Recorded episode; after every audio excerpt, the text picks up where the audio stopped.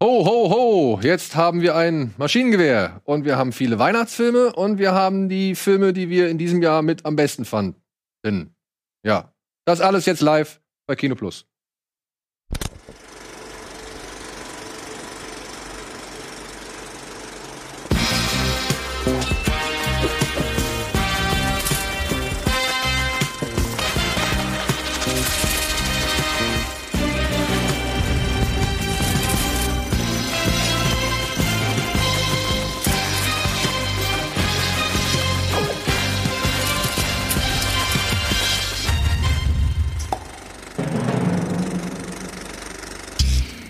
Damit herzlich willkommen, ja, zur letzten Ausgabe Kino Plus im Jahre 2020. Heute mit Antje, mit Simon, mit Etienne, mit Tino am Mikrofon und am Bildschirm und ja, mit mir. Ihr habt vielleicht online gelesen, dass der Steven mit dabei ist. Der lässt sich ganz herzlich und mit äh, größtem Bedauern entschuldigen. Der hatte einen Notfall in der Familie und kann deswegen nicht kommen. Wir wünschen auf diesem Wege alles Gute und er wünscht euch ebenfalls frohe Feiertage und einen guten Rutsch ins neue Jahr. Aber er hat noch ein paar Filme hinterlassen, über die wir heute reden werden. Denn Wir sind live. wir sind live. Ha. Warum? Kannst nicht mehr im Schnitt irgendwas retten. Was soll ich denn retten? Werden wir sehen, Sehen wir. was du nicht mehr retten kannst. Ja, eben. Was wir retten? Ja, zum einen können wir ein, eine Position aus Stevens Top Ten, äh, sag ich mal, ein bisschen. Haben wir die nicht? Können wir die nicht komplett durchgehen eigentlich? Schnell? Kurz ablästern. Nö, die können wir durchgehen. Ja, das würde ich jetzt später machen. Ja, ich meine nur, also er ist ein bisschen dabei, im Geiste. Er ist im Geiste bei uns. Und ich hoffe auch bei euch. So. Wie geht's euch? Alles gut? Ja, Ja? Weihnachten. Weihnachten, ne? Okay. Soll ich das noch erklären? Ja, ich glaube schon. Was? Oder? Kino Plus? Mm, Nee, das, warum wir heute. Tino Hahn, meine Damen und Herren. Wir hätten ihn vergessen. Wir hätten gerade bei der So ein Einstieg. Ja, ähm, vielleicht fragt sich der eine oder andere, warum heute ja Jahresrückblick und Weihnachtsspecial in einem. Wir hatten es eigentlich getrennt voneinander vor, aber es ging leider nicht anders. Corona und der ganze andere drumherum Scheiß, der hat es halt uns nicht ganz ermöglicht. Und deswegen haben wir uns gesagt, machen wir es heute live, machen wir es ein bisschen länger und machen wir es. Wow, wow, wow. Was? Ein bisschen länger? Höre ich gerade zum ersten Mal. Auch zum ersten Mal. Wir haben morgen Sif, ne? Ja. Geht schon um 2 Uhr nachmittags los. Übrigens, die Leute fragen sich, warum können wir so nah beieinander sitzen? Wir waren bei heute, Ach, stimmt. wir waren heute beim Corona-Test heute Morgen. Wir können sogar sowas hier machen. Oh, das ist so lange nicht So lange. Hör auf, hör nicht auf. Hier. Du hast dich gestern testen lassen. Ich kann ja auch ein bisschen hier. Guck mal hier. Ja, wir sind alle getestet. Nur Antje. Uh, Da ist die große Unbekannte. ja, Ein- macht's ist richtig spannend. Ein. Infektionsherd. Ja, und Vielleicht, Tino haben wir vorsichtshalber direkt ausgeladen. Ja, gut, der wohnt in Berlin, da ist wahrscheinlich eh alles ist vorhanden. egal. Ja, aber Tino und Simon haben sich geilerweise erklärt, mitzumachen. Und deswegen sitzen wir jetzt alle hier und reden über das, was wir zuletzt gesehen haben, was wir an Weihnachtsfilmen empfehlen würden und was unsere Lieblinge des Jahres 2020 waren. Ich gucke nur schnell in meine Watchlist bei Netflix, damit ich zumindest da was sagen kann. Was hast denn du Du hast eine Watchlist bei Netflix? Was ich zuletzt gesehen habe, ich habe zuletzt Scare Me gesehen. Eine Shudder-Produktion, ähm, die jetzt neuerdings bei iTunes äh, Scare Me? Scare Me, also Scare erschreckt Me. mich. Ähm, die neuerdings seit zwei Tagen bei iTunes OS erhältlich ist. Und das ist ein Film, spielt in einer einsamen Waldhütte, zwei Hauptfiguren und sie sagen sich oder versuchen sich einander darin zu überbieten, wer denn die gruseligste Horrorgeschichte erzählt. Und es ist wirklich ausschließlich dieses Setting. Es geht die ganze Zeit nur darum, die Figuren erzählen sich Gruselgeschichten. Es gibt auch keine Veranschaulichung, also nicht, wenn die Geschichte erzählt wird, spielt ein Film nebenbei oder so. Es ist wirklich ausschließlich, wir sehen die ganze Zeit die Figuren, die Geschichten erzählen. Das Ganze wird untermalt mit typischen Horror-Sounds und äh, Schockeffekten und Musik und so weiter. Und äh, ist ein sehr interessantes, sehr minimalistisches Konzept von einem, der vorher keine, keine Filme gemacht hat, also ein Langfilmdebüt. Und ist tatsächlich eine sehr angenehme, interessante, erfrischende Horrorkomödie, die so ein bisschen zeigt, wie Horrorfilme funktionieren, ohne es die ganze Zeit zu veranschaulichen. Also man, wenn man schon mindestens ein, zwei Horrorfilme gesehen hat, kann man da auch so eine gewisse Hommage und gleichzeitig auch fast so ein bisschen Parodie drin erkennen. Man muss aber auf dieses Konzept stehen, zu sagen, ich guck wirklich 100 Minuten lang einfach nur zwei Leuten beim Reden zu. 100 Minuten. 100, äh, ich glaube 100 Minuten geht er, ja? Ui. Ja, das ist 1,40, das ist nicht so lang. Weniger als Ja. halt eine Kino Plus Folge. Aber da geht es um mehrere Sachen. Ja, gut. Ja, gut, na, okay, ist auch Quatsch. ja, gut. Aber, Das ist eine ganz normale aber es ist ein Kammerspiel, oder nicht? Ja, schon. Ja, aber ein Kammerspiel über 100 Minuten, da muss schon ein bisschen was auffahren. Naja, ich. Kommt auf. Das ist ein komischer Kritikpunkt irgendwie gerade. Ein Film für Ich 100 wundere mich Minuten nur, dass sich das trägt. Ich wundere mich nur, dass sich das trägt. Ich werde mir angucken. Also ich glaube, ja, also das einzig Schade ist halt, man hat so ein bisschen das Gefühl, so im letzten Drittel traut der Regisseur seinem eigenen Konzept nicht so ganz, weil es ist natürlich schon sehr mutig zu sagen, wie gesagt, das Konzept, das ich gerade erklärt habe und wirklich zu sagen, so trägt sich das über 100 Minuten an sich schon, nur hinten raus hat man so das Gefühl, da wollte er noch ein bisschen bisschen effekthascherisch sein. Hätte er nicht gebraucht, aber ist tatsächlich ist wirklich sehr unterhaltsam. Cool. Tino, Ja, bitte. in drei Worten, was hast du letzt gesehen? Äh, Black Bear geguckt. Also ich weiß nicht, wie ich da drei Worte drauf machen soll. Black Bear. nee, Das ist der mit Black Aubrey Bear Plaza, ne? Mit, mit Aubrey Plaza, Christopher Abbott und Sarah Gadon, Gadden, keine Ahnung, die waren mir auch gar nicht so präsent, aber jetzt, als ich ihre Filmografie nochmal angeschaut habe, sie bei Enemy dabei, Spider-Man 2, Map to the Stars, Cosmop- Cosmopolis, also hat auch schon viele Sachen gemacht. Und das ist im Prinzip ja eine Mischung aus schwarzer Komödie und Psychothriller. Denn Aubrey Plaza ist eine Filmemacherin, die auf Suche nach Inspiration Freunde besucht, in einer einsamen Waldhütte. Das ist Christopher Abbott und seine Freundin. Und dann entspinnt sich so ein Machtspiel zwischen den dreien mit der üblichen sexuellen Anziehung, Abstoßung, Ablehnung, geheimen Blicken, Beleidigung, Demütigung. Und das spinnt sich dann immer weiter hoch und hat eine ziemlich geile Atmosphäre, weil es sich ein bisschen wie so ein Fiebertraum anfühlt und alle sich ja so ein bisschen daneben benehmen und das später Sinn ergibt, warum sich alle so merkwürdig verhalten. Also den mochte ich sehr, sehr gern. Der hat mir gut gefallen. Empfehlung für euch alle. Black Mit Bear. alle meine ich auch Eddie. Ja, coole Empfehlung. Ich empfehle dir ein neues Mic. Ach so, warte. Ja, ich stell mal hier ein bisschen rum. Das Okay. ist absolut furchtbar, wie sich der anhört. Aber du hast verstanden, worum es geht. So halt, Black Wie höre ich Bear. mich jetzt an? Höre ich mich jetzt besser an? Oh, Nein. man hat schon verstanden, ne? Psychospiel, Ja, man hat schon verstanden. Black Bear. das, Und, und kommt ein Bär vor? Nee, das ist eine Metapher. Oh! Jetzt passiert? Bist du in meinem Gehirn? Der trollt uns doch. Was ist der denn? Das macht er doch extra. Der hat einfach den, den shitty Ton-Button gedrückt die ganze Zeit. Nur damit das jetzt besser klingt. Wenn man nicht weiß, worum es gerade ging, könnte man denken, die Reaktion galt der Metapher, die er gesagt hat. Ich habe auch jetzt schon gerade Angst gehabt, dass es eins dieser Wörter ist, die man nicht sagen darf und die ich ja nie so ganz eingeweiht bin. Also jetzt ist mein Ton gut, oder was? Jetzt Ja, ist perfekt. Hammer. Richtig geil. Ja, toll. Ich möchte Liebe machen mit deinem Ja. Ton. Cool. Black Bear, trotzdem. Black Bear. So, kannst du noch mal Ja, sagen, was du als letztes gesehen hast? Kleiner Scherz. Was hast du nur gesehen? Ich äh, habe mit dir zusammen Herr der Ringe geguckt. Echt? Das war der letzte? Audioflick. Audioflick. Kommt am Weihnachten. an 24. 25. 24 oder 25? Ein von beiden. Ich glaube 25. Ich bin mir nicht sicher. Dreieinhalb Stunden Extended Version mit Anton und Mara. Und ich kann nur so viel sagen. Ähm, das, die haben nicht zu viel versprochen, als sie gesagt haben, dass sie mega die Fans sind. Es ging ungefähr so: Ist das nicht Gloin, der Sohn von Duin? Nee, nee, das war sein Vater Schnorin. ähm, und sein Neffe Gloin, der ist doch im Krieg mit den drei Fallobstigen Typen 2300 vor Similarion. So ging's die ganze Zeit, Alter. Du hast, du siehst irgendwie Elrond und so, ah, oh, das ist doch, äh, der ist doch, äh, der da hinten im Hintergrund steht. Ist das nicht Falafel, der Elbe aus dem Dunkelwald? Irgendwie so die ganze Zeit. So, du hast, ja, keine Ahnung, ich kannte Frodo. Ja, der mit den Füßen, ne? Ja, der mit den Haaren an den Füßen. Ist es der Dicke oder der Ringträger? Das weiß keiner. Einer von denen. Mal der, mal der. Einer von denen. Ja, also das könnt ihr euch angucken. Das war tatsächlich das letzte, was ich gesehen habe. Sonst äh, nur Sound of Metal, den habe ich das letzte Mal schon besprochen. Tut mir leid, ey. Busy, busy times. Ich kann nicht viel, äh, viel erzählen. Und Cyberpunk ist auch noch rausgekommen. Stimmt. Ja, ist. Simon. Es ist lustig, weil ich will am eigentlich wollte ich bis eben zwei Serien empfehlen, aber dann durch dich kam ich auf die Idee, das wäre ja tatsächlich auch mein letzter Film, habe ich tatsächlich auch mit dir zusammengeguckt für Club 19. Äh, und zwar war das Rea Rea M. Alter, Rea M. Und da haben wir einen Audioflick zu aufgenommen. Und Ja. der ist Wahnsinn. Du wirst es gleich sagen, aber ich möchte es nur bestätigen. Der ist wahnsinnig gut gealtert, vor allen Dingen in der Hardcore-Version, die keiner von uns Ist das der mit dem Auto? damals.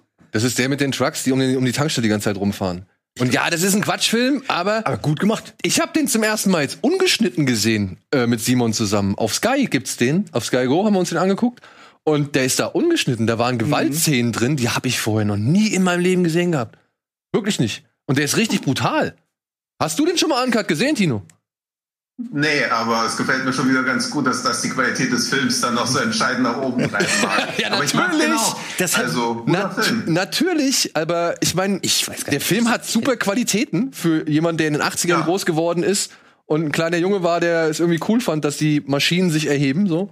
Und ja, dass der quatschig ist, wissen wir auch. Dass King kein guter Regisseur, wissen wir auch. Aber Simon und ich hatten 90 Minuten lang puren Spaß. Wir haben richtig viel gelacht. Wir waren uns einig, das ist so ein Buddy-Film. Gerade wenn man irgendwie nur vage Erinnerungen hat, grob weiß, dass es da um Wagen geht, aber mehr auch nicht. Der sollte den auf jeden Fall noch mal gucken, weil der ist, wie gesagt, in der in dieser finalen Version, nicht in irgendeiner. Nee, geschnitten kann ich den auch nicht TV-Version, noch mal empfehlen. die Kennen wir alle, aber das war echt überraschend.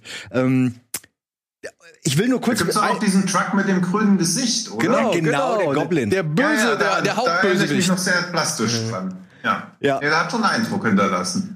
Und die VHS-Kassette hatte halt auch den, diesen, diesen Truck Hey, die- vorne drauf in so einem 3D-Cover. Das war nach außen gewölbt. Konntest du so drüber äh, streicheln und es war cool. okay. Ich möchte an der Stelle noch mal ganz kurz noch zwei Sachen empfehlen, die ich sonst empfohlen hätte. Und zwar das eine ist How To mit John Wilson. Du hast das auch schon mal gesehen. Und äh, das andere gucke ich gerade. Alex in Borderland ist so ein Oh, diese koreanische Serie, die auf Ja. dem, oder, oder japanische, die auf dem Anime Genau. basiert? Ja. ist interessant. Mehr will ich gar nicht sagen, aber das sind so zwei Sachen, die ich gerade begeistert gucke. Mit dem einen bin ich leider schon durch und ich liebe es. Also How To, äh, guckt euch das mal an. Wo und gibt's das? Äh, Alice in Borderland ist interessant bisher. Also Alice in Borderland gibt's auf Netflix. How to gibt's bei HBO. genau, ist HBO, Äh, BBC, HBO, BBC, ähm, Ah, äh, VPN. VPN. Okay. cool. iTunes US. Ja, ja, doch.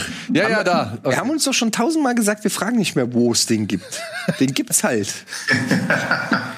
Du hast allein gerade fünf Quellen genannt. Das Ja, also es muss reichen. Ja. Ja, gut. Das muss reichen. Wir machen kurz Werbung, melden uns gleich zurück.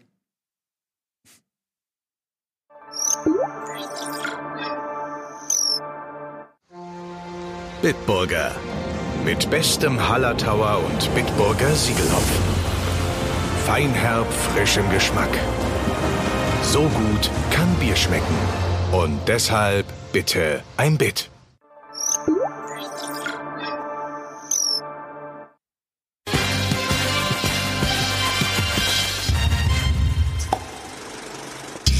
So, und da sind wir auch schon wieder zurück.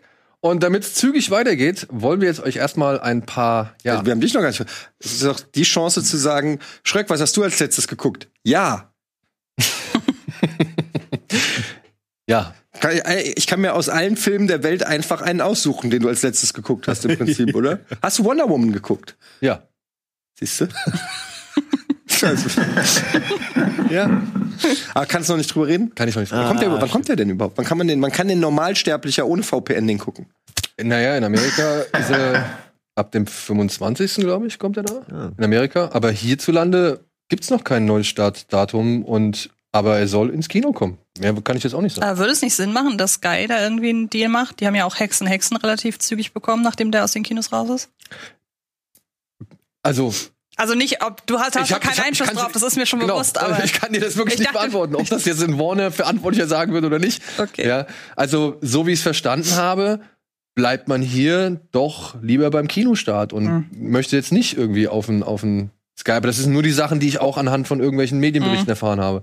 Weil es hieß ja auch, dass HBO Max nach Europa kommen soll.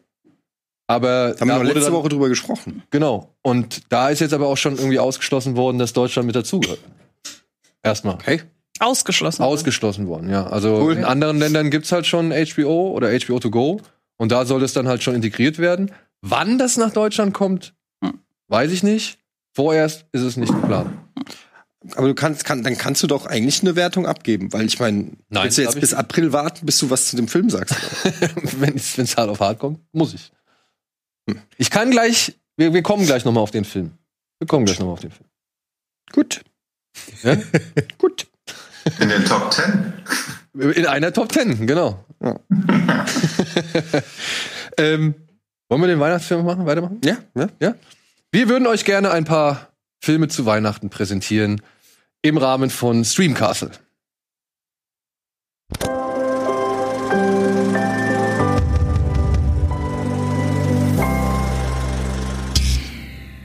Man kommt ja nicht drum rum. Zu Weihnachten werden immer irgendwelche Filme zu Weihnachten oder die man zu Weihnachten empfehlen kann, ausgetauscht. Und da haben wir uns gedacht, das machen wir doch am besten im Rahmen von Streamcastle, denn Disney hat ein bisschen aufgestockt und hat sich ein bisschen was dazugeholt und hat ein paar Filme im Programm, die wir uns angeguckt haben, wo wir gesagt haben, ja, die können wir empfehlen. Und du hast da einen relativ neuen genommen. Ne? Ja, bevor ich den vorstelle, möchte ich einmal ganz kurz in diesem Zusammenhang auf einen Film hinweisen, den es jetzt bei unter anderem bei Amazon gibt, nämlich Happiest Season. Einfach nur, weil ich den ganz, ganz toll finde und ich den sonst äh, eigentlich vorstellen wollte. Aber was hast du als letztes gesehen? Das ist eine Weihnachtskomödie mit Kristen Stewart unter anderem in der Hauptrolle. Und das Lustige ist, ich habe den vor zwei, drei Tagen gesehen und während ich den geguckt habe, hat Alvin mir eine WhatsApp-Nachricht geschickt, um mir den Film zu empfehlen. Meinte, schau dir den doch mal an, während ich ihn geguckt habe. Und wir waren uns da beide sehr einig, dass es ein sehr, sehr niedlicher Film ist über eine äh, junge Frau, die äh, mit ihrer Partnerin zusammen zu ihren Schwiegereltern ins B reist und aber dann auf dem Weg dahin erfahren muss, dass die Eltern ihrer Freundin gar nicht wissen, dass sie lesbisch ist. Und das wird dann eine sehr niedliche, aber auch sehr rührende und äh, alles in einem sehr festliche, warmherzige Geschichte. Das möchte ich, wollte ich kurz im Vorfeld sagen. Der ist aber leider nicht bei Disney Plus abrufbar. Da ist aber abrufbar der Film, den ich jetzt vorstelle, nämlich Noel mit Anna Kendrick. Ähm, eine sehr, sehr kitschige Angelegenheit mit ganz, ganz viel Zuckerguss und da muss man schon sehr hart gesotten sein, was Weihnachtsfilme angeht. Und äh, aber ich muss sagen, als ich den geguckt habe, war ich das. Da befand ich mich unter einer Kuscheldecke, hatte einen Kakao in der Hand und habe genau diese Art Film gebraucht. Es geht um die, oh, jetzt muss ich mal überlegen, wie da die Verwandtschaftsverhältnisse waren. Ist das die, ernst gemeint? die Tochter von, ja, das ist ernst gemeint. Das war schon ein bisschen süß auch. Ein ganz bisschen. Dieses Okay. kleine Rentier. Es geht um Anna Kendrick, die, soweit ich das noch in Erinnerung habe, die Tochter des Weihnachtsmannes spielt.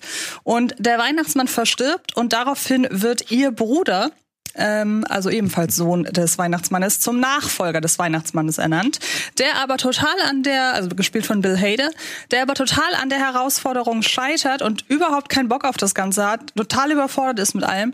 Und daraufhin gibt sie ihm den sehr unbedarften Tipp, doch einfach mal auszuspannen. Daraufhin reist er nach Phoenix und äh, lernt da quasi die Menschenwelt kennen, um da irgendwie in einem Yogakurs zu entspannen.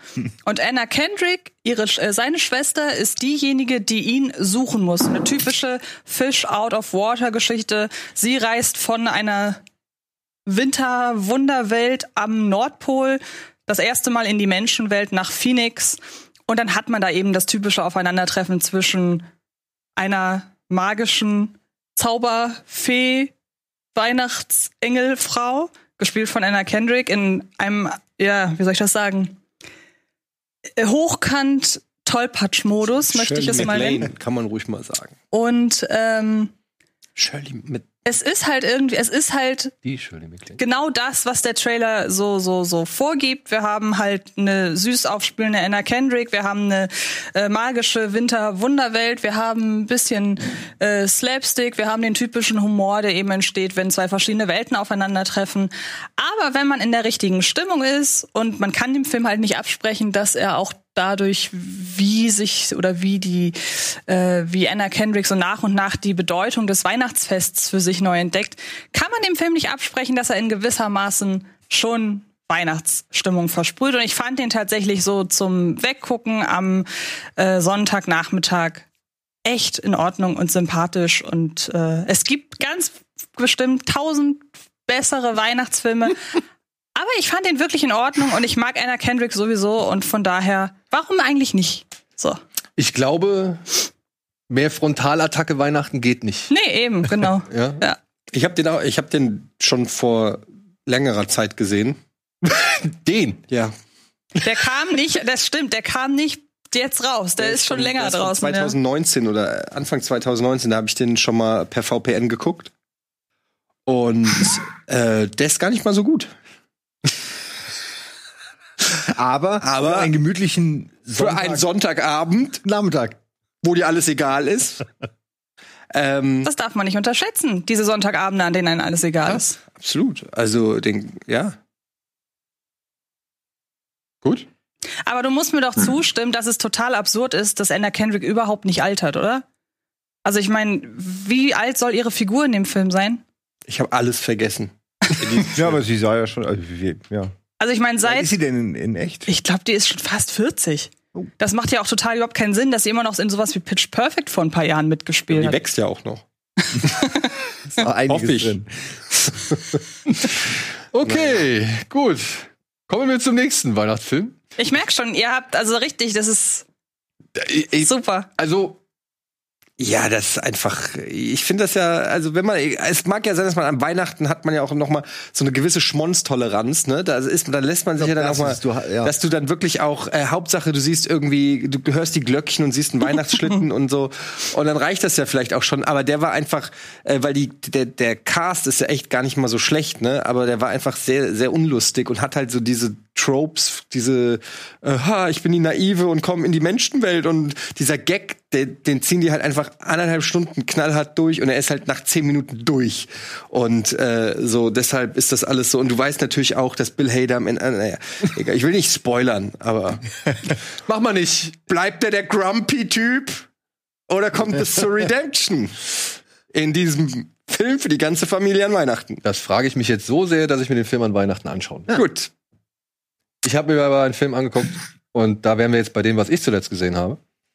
Tatsächlich die Muppets Weihnachtsgeschichte. Gut. Sicherlich gut. Und da habe ich feuchte Augen gekriegt. Also gebe ich unverhohlen. Aber zu. gab's da nicht mehrere? Also ich kann mich an. Gibt's, also ist, gibt's nur einen Film dazu? Die Muppets Weihnachtsgeschichte oder gibt's da einfach viele Varianten? Weil ich, ich also es gibt den einen Kinofilm ja. mit Michael Caine. Ja, ich glaube aus dem Jahr 85. 83. Also ich meine aus den, also auf jeden Fall Aber Mitte 80er. den, den Klassiker sozusagen. Genau, den Okay. Klassiker. Und den äh, habe ich äh, mir ausgesucht, beziehungsweise als meine Empfehlung ausgesucht, weil ich muss sagen, ich mag den nach wie vor und ich habe jetzt schon wieder Gags gehabt, wo ich laut lache. 92. Was? So spät schon? Ja, ja, Der hat aber noch so ein bisschen, also der hat aber echt diese, der hat noch diese Patina, der wirkt so grobkörnig, selbst auf Disney Plus jetzt noch, ähm, der hat noch dieses echt, ja, was soll ich sagen? Damit sieht immer so aus. Ja, aber der, der wirkt halt noch so schön analog. Ja. Gut, wer es nicht weiß, worum es geht, es ist die berühmte Weihnachtsgeschichte von Charles Dickens, jetzt erzählt mit Puppen. Es geht diesen fiesen Ebenezer Scrooge, der ist sehr geizig und sehr böse und der wird kurz vor Weihnachten von drei Geistern heimgesucht. Vom Geist der Vergangenheit, vom Geist der Gegenwart und vom Geist der Zukunft.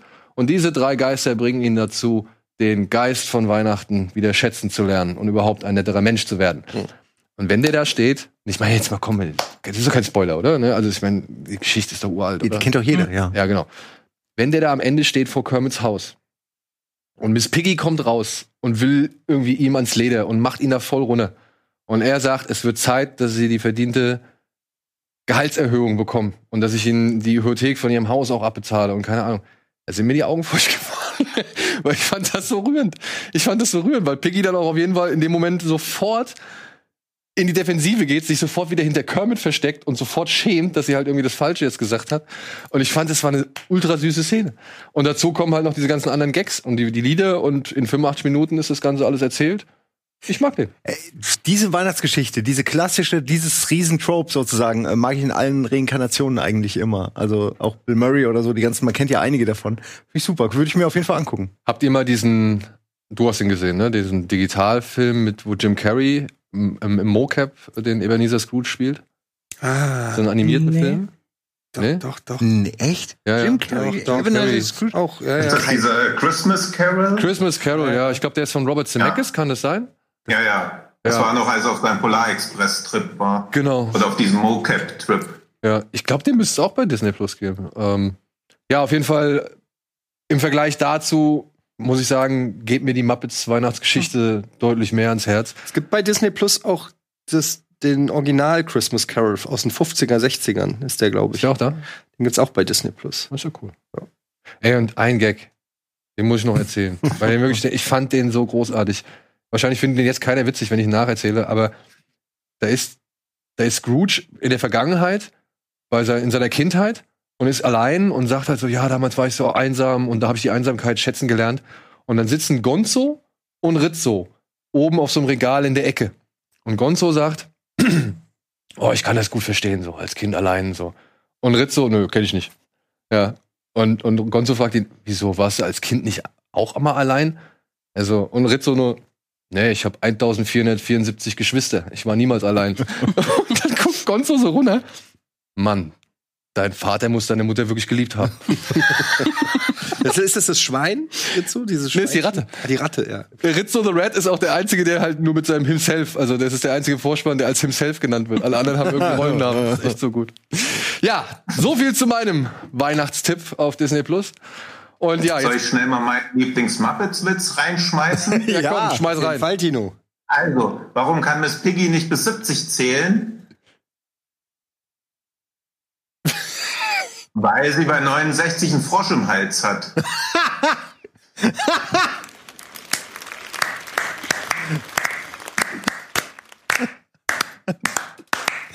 So, fröhliche Weihnachten.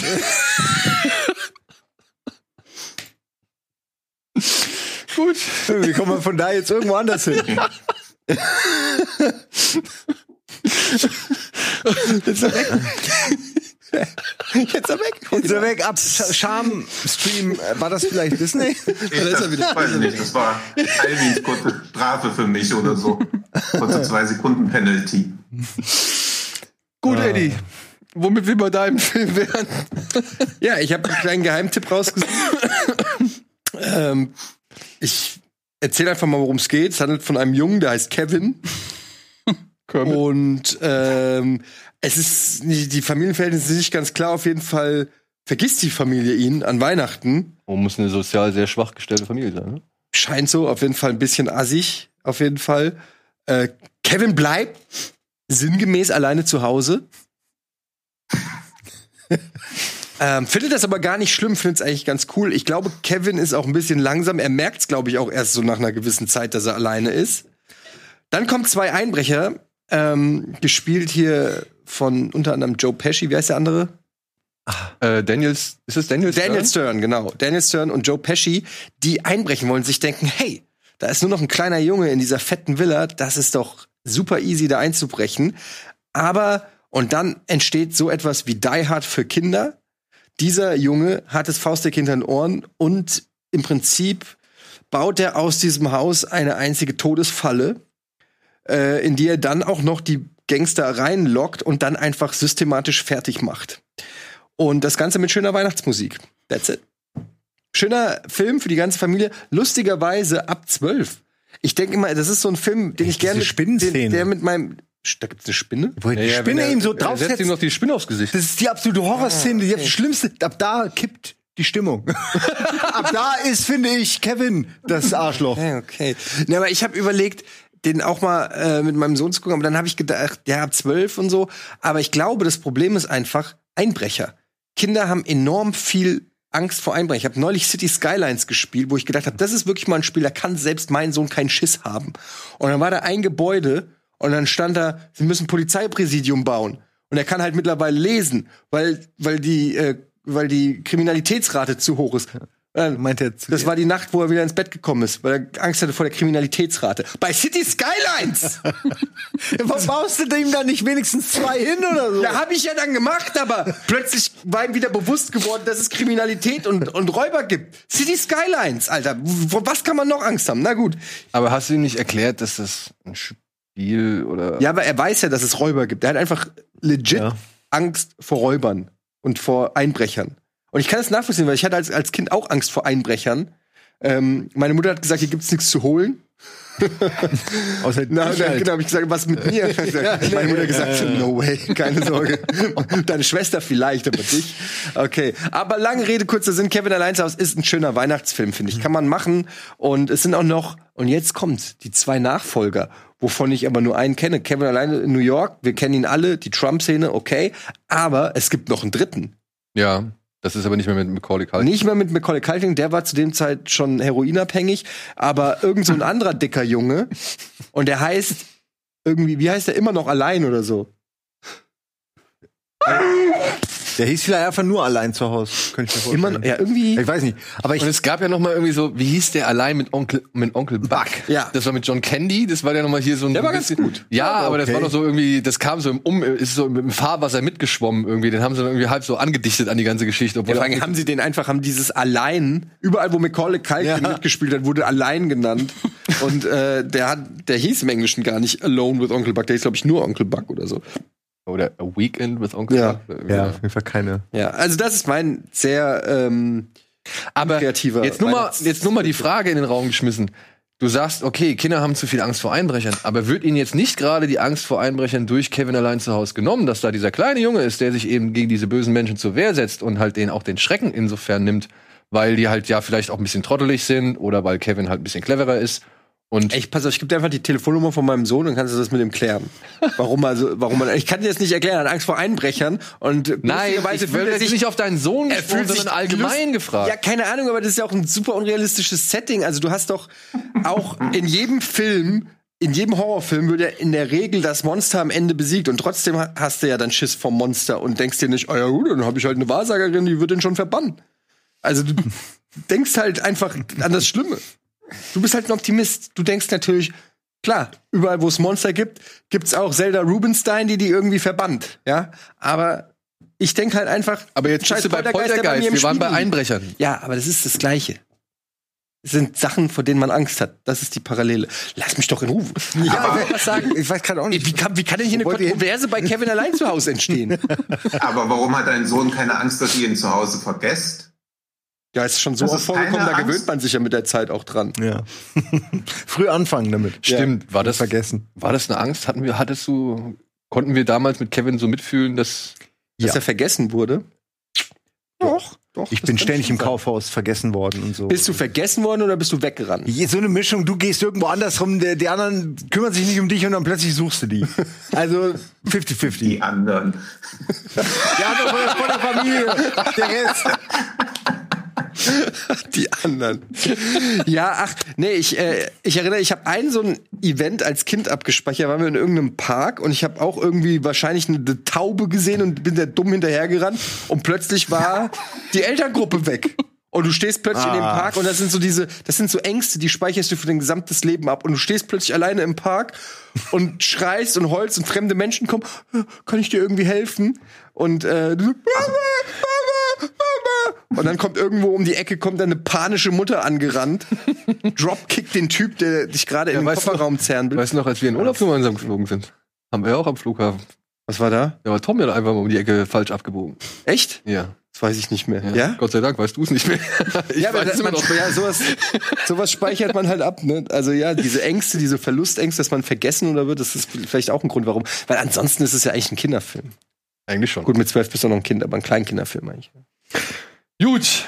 Das waren unsere. der Simon hat noch nichts gesagt. Simon.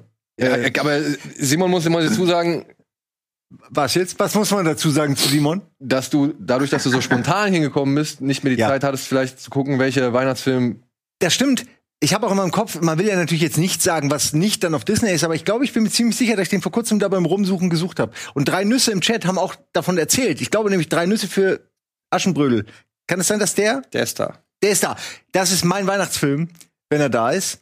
Du guckst so skeptisch, dass du mich nicht, sehr unsicher machst. nicht. Der Mann hat doch gerade gesagt, er ist da. Ähm, Okay. Der hieß ja A Cinderella Story im Original. Und in Deutsch wurde der dann Drei Nüsse für Aschenbrödel. Und der lief irgendwie. Ich, ich habe den gerade letzte Weihnachten gelesen, äh, gesehen mit meiner Mutter wieder. Und der läuft ja auch regelmäßig. Ich habe gerade mal geguckt, der läuft jedes Jahr an Weihnachten. Und für mich ist der gibt's gar nicht viel zu sagen. Ist Cinderella halt. Ne? Im Grunde die klassische Story irgendwo im Osten gedreht, anders verfilmt. Da gibt's dann halt nur so einen Prinz mit, mit so einem Teppich drumrum, der auf einem Pferd reitet, zwei Leute vielleicht dabei. Das ist dann sein sein Volk oder seine Armee. Ähm, alles ein bisschen kleiner, aber sympathisch. Wie heißt Cinderella auf Deutsch? Aschenbrödel? Nein, A Cinderella Story ist das Original. Ja, aber ich frage mich nur, Cinderella auf Deutsch ist doch Aschen. Aschenputtel eigentlich. Aschenputtel? Aschenputtel. Ja, ich glaube, das war so ein Puttel. Rechte Ding, nehme ich. Oder. Aschenbrödel? Aschenbrödel? Lieber Chat, wisst ihr das? Aschenpüttel? Pass auf, wir gehen einmal kurz in die Werbung und klären das. Und dann lösen wir es danach auf. Wie kommt man denn auf so einen Namen? Aschenputtel? Ja, was auch immer. Aschenbrödel, Aschenputtel. Was ist ein Aschenputtel? Ja, ein Puddel halt, der Asche. Das Grimm-Märchen heißt, glaube ich, Aschenputtel. Ah, siehst du? Ja, aber was ist Endlich mal jemand, der sich auskennt hier. Nee, kann auch sein, dass es falsch ist, aber ich meine, dass das Grimmsche Märchen Aschenputtel heißt. Aschenblödel? Aschenbecher. Der Chat ist Der. Aschenbecher. Aschenputtel. Drei Nüsse. Aschenpöttel. Aschenpöttel. Aschenpöttel. Aschenpöttel. Jetzt haben wir, glaube ich, alle Worte. Wir gehen kurz in die Werbung. Das war Streamcastle und melden uns gleich zurück mit unseren ja, Lieblingsfilmen des Jahres 2020. Aschenköttel.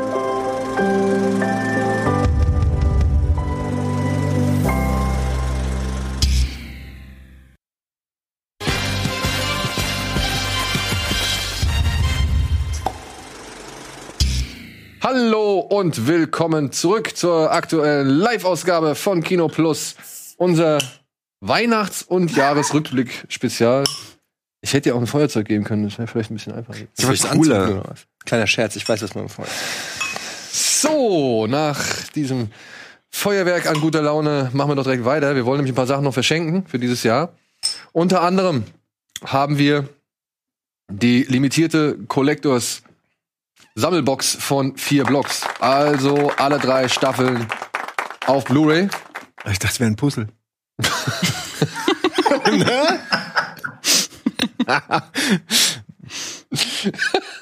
Ja. Nein, aber es ist die Serie mit Kida Koda Ramadan über einen, ja, was sind sie eigentlich? Wir wissen es gar nicht mehr. Ähm, Clan. ein Clan in Berlin und deren Machenschaften und Intrigen und so weiter und so fort und Polizeiverfolgung. Es ist High Fantasy. Aber ich fand's gut. Ich habe alle drei Staffeln gesehen. Ich weiß nicht, wie weit hast du noch geguckt? Ich bin, glaube ich, in der zweiten irgendwann ausgestiegen. Ich fand die erste überragend, die zweite hat mir schon leider nicht mehr so gut gefallen, aber ich wollte es immer mal weiter gucken. Es wurde dann ein bisschen zu. Ja, es wird ein bisschen, aber. Am Anfang war das echt noch so, hatte ich so das Gefühl, gute deutsche Milieustudie. Sowas mag ich ja, so ein bisschen gritty Gangster, aber das wurde dann irgendwie, wurde es mir ein bisschen too much. Wurde dann so ein bisschen mehr so wie so ein Gangster-Rap-Video, hatte ich das Gefühl mit. Dann kamen noch die Moderat-Jungs und dann wurde auf offener Straße Schusswechsel und so weiter. Aber ich dachte, ja, komm on. Wieso? Ja, ach, Kann man doch auch mal hier. Kann man doch auch hier ja, und dann äh, in Wahrheit sitzt dann Abu Chaka mit Bushido äh, im Gerichtssaal und, Und der- und der wird vom Richter Der wann wo geweint Das ist dann die Realität. Hast du gelesen, äh, was? Ja. Ja? Von wegen diese Nacht im, im Hinterzimmer mit, mit den drei Ich Brüdern? habe alles zu dem Thema gelesen. Okay. Gut, da fängt das halt nicht auf offener Straße statt, aber halt. Ja, ich, ich, ich finde das ja auch ein spannendes Thema und es ist auch gut umgesetzt für eine deutsche Serie. Es war einfach nur so am Ende ein bisschen Genau. viel. Aber trotzdem, meiner Ansicht nach sehenswert.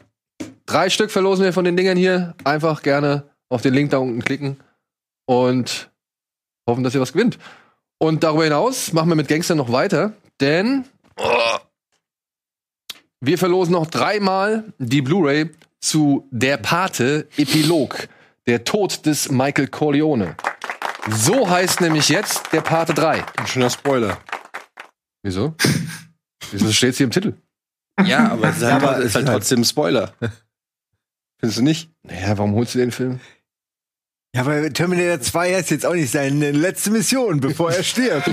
so, es ist halt irgendwie unnötig. Untergang oder? im geschmolzenen Blei oder was? Naja, aber es ist doch jetzt, ich meine, es ist doch jetzt nicht ungewöhnlich, dass man sowas ankündigt.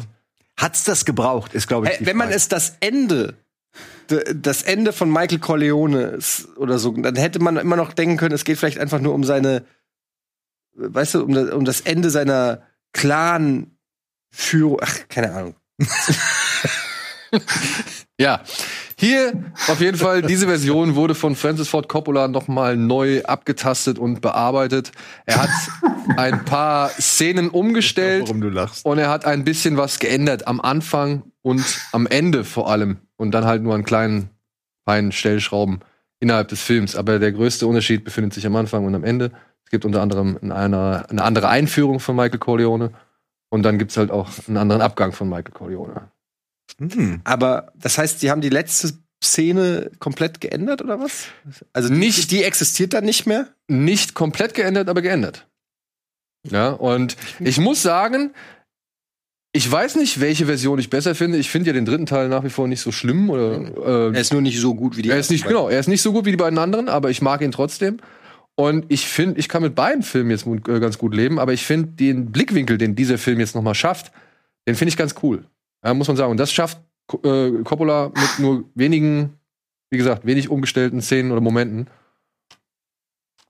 Kann ich empfehlen, wenn man den dritten Film ohnehin mag und sich das gerne noch mal in einer neuen Fassung zu Gemüte führen möchte. Drei Stück verlosen wir, könnt ihr gewinnen, wenn ihr da unten auf den Link klickt. Aber finde ich, finde ich spannend, dass Francis Ford Coppola sich offenbar die Zeit nimmt, ähm, seine alten Filme noch mal so zu überarbeiten. Hat er ja mit äh, Apocalypse Now auch gemacht. Also Genau. ob er jetzt noch mal sein, sein Werk sich noch mal genauer anschaut und guckt, an welchen Stellschrauben er noch drehen kann. Finde ich Und irgendwie ich meine, sympathisch. die alten Versionen gibt's ja trotzdem Ja, ja, nach wie genau. vor. Also die nimmt einem ja keiner weg. Kann Hat er denn auch da, ich meine, das war ja neulich bei äh, Irreversible, der wurde ja auch äh, in den Straight Cut, der wurde ja richtig rumgeschnitten. Da hat ja zum Beispiel ähm, Gaspar Noé auch ganz ausführlich gesagt, warum er das gemacht hat. Hat äh, Coppola auch gesagt, warum er das gemacht hat? Ja, es gibt eine Einführung zu Beginn des Films von Coppola. Da erklärt er noch mal kurz. Also er hat sich da auch was bei gedacht. Er Er, will, sich er will nicht einfach nur Filme verkaufen. Genau, genau. Und ich weiß nicht, ich habe es irgendwo gelesen, der Film hat halt das Problem, dass er aussieht wie ein 90er-Jahre-Film, der aber halt 1979 spielt. Hm. Und das äh, wäre ihm immer so ein bisschen zu Verhängnis geworden. Und ich, als ich mir das gelesen habe, habe ich mir gedacht, ja, stimmt eigentlich. Damals, der hat einfach ein bisschen neuer gewirkt als diese beiden anderen Filme. Moment, der spielt nicht in den 70er Jahren. Ende der 70er. Der oder fängt äh, Ende der 70er. Doch, doch. Das kann gar nicht, kann ja gar nicht sein. Das spielt ja, glaube ich, 20 Jahre oder so nach den Ereignissen. 20? Ungefähr, ja. Ja, Sophia Coppola ist ja schon erwachsen in dem Film. Ja. Aber war die schon in den, im zweiten? Naja, die wird, äh, die tau taucht sie nicht als Cousine irgendwo, als kleines Mädchen irgendwo auf im ersten oder im zweiten Teil? War das mit dem Orangen, das Orangenmädchen, war das so? Aber das auf, ist im der, ersten auf der. Hochzeit, glaube ich, taucht sie auf äh, beim ersten. Keine Ahnung, aber es ist auf jeden Fall, spielt es ja nicht zwei Jahre später. Er, hat, er sieht ja auch viel älter aus und hat graue Haare und alles. Ich glaube auch nicht, dass es zwei Jahre sind, sondern schon ein bisschen länger. Ja. Ja, okay. Also auf Wikipedia steht auch 1979, kommt mir jetzt aber auch merkwürdig vor, als ob zu wenig Zeit vergangen wäre. ja. Hm. Wann spielt denn der Pate 1? Spielt er, der spielt heute 72, also 72 oder wann spielt er? Ach Leute, ist doch auch scheißegal. Oder ist Weihnachten? Genau, ist Weihnachten. so, womit wir bei unseren Lieblingsfilmen des Jahres wären, würde ich sagen, oder? Da blinkt doch was mit Supercut. Genau. Und Ach, für den, für unseren Rückblick, Entschuldigung, ja, ist okay. für unseren Jahresrückblick, haben wir auch einen schönen kleinen Supercut. Bitteschön. Ja,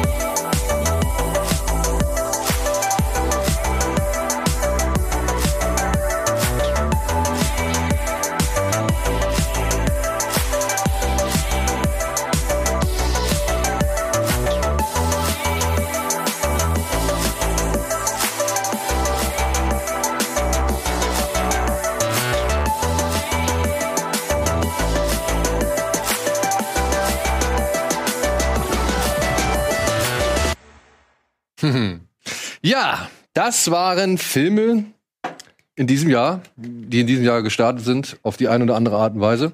Schöner Schnitt. Und weil wir, ja, auf jeden Fall ein schöner Und auch Schnitt. mal kurz loben. Und weil wir äh, ja ein äußerst beschissenes, bescheidenes, spezielles Jahr hatten, haben wir uns gedacht, wir machen das dieses Jahr ein bisschen anders. Wir werden nicht nach deutschem Kinostart gehen, weil das bringt ja nichts. Also was, was hätten wir über was hätten wir jetzt hier reden sollen? Und deswegen haben wir gesagt, wir stellen jetzt hier mal zusammen zehn Filme, die wir dieses Jahr gesehen haben, beziehungsweise zehn Filme oder Serien. Also wir haben eine Top 10 erstellt, die sich aus allem zusammensetzen kann, was uns in diesem Jahr gefallen hat. Und das können auch ältere Sachen sein. Das können, wie gesagt, Serien sein, Dokumentationen und so weiter und so fort. Wir wollen nicht nur strikt auf Kinofilme gehen, sondern einfach nutzen, was da ist. Nicht wahr? Ja. Ich glaube, da wird später noch gemeckert werden. Wieso?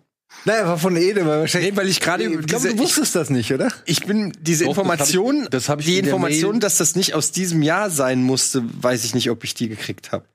Ich habe schon versucht, Sachen, du, ich glaube, die, die Aufgabenstellung war Sachen, die man dieses Jahr halt geguckt hat, aber ich hatte schon automatisch damit gedacht, dass es halt schon Sachen sind, die halt irgendwie dieses Jahr rauskamen. Also, ich hätte jetzt nicht Goonies sagen können, auch wenn ich Goonies vielleicht dieses Jahr geguckt Zum allerersten Mal? Auch diese Informationen. Wollen wir Du, sagen, du bist wie Fabian Krane bei Du bist. Du bist so eine Dreiviertelstunde im Spiel, dann kommt eine neue Regel dazu irgendwie so. Es ist, ey, es gibt keine Regeln. Was ich eigentlich sagen wollte, Es ist Weihnachten. Es gibt Es ist keine Weihnachten. Regeln. Es ist Ey, Weihnachten. Ist alles gut, ich mag den Pulli. Genau. Es ist Weihnachten, es gibt keine Regeln. Dieses Jahr wurde alles außer Kraft und außer Ey, ich bin Angeln drauf. Ich, heute, ich wirklich, ich bin heute Morgen äh, getestet worden. Ich bin gut drauf. Ich bin, an mir prallt alles ab. Okay. Wundervoll. Wollen wir dann vielleicht von unseren lieben Kollegen, die nicht anwesend sind, schnell die Listen mal äh, durchgehen und abarbeiten? Yes. Ja, da wäre von Andy. Der hat seine Liste ein bisschen zweigeteilt in Dokumentationen, weil er sich sehr viele Dokumentationen angesehen hat und in Spielfilme.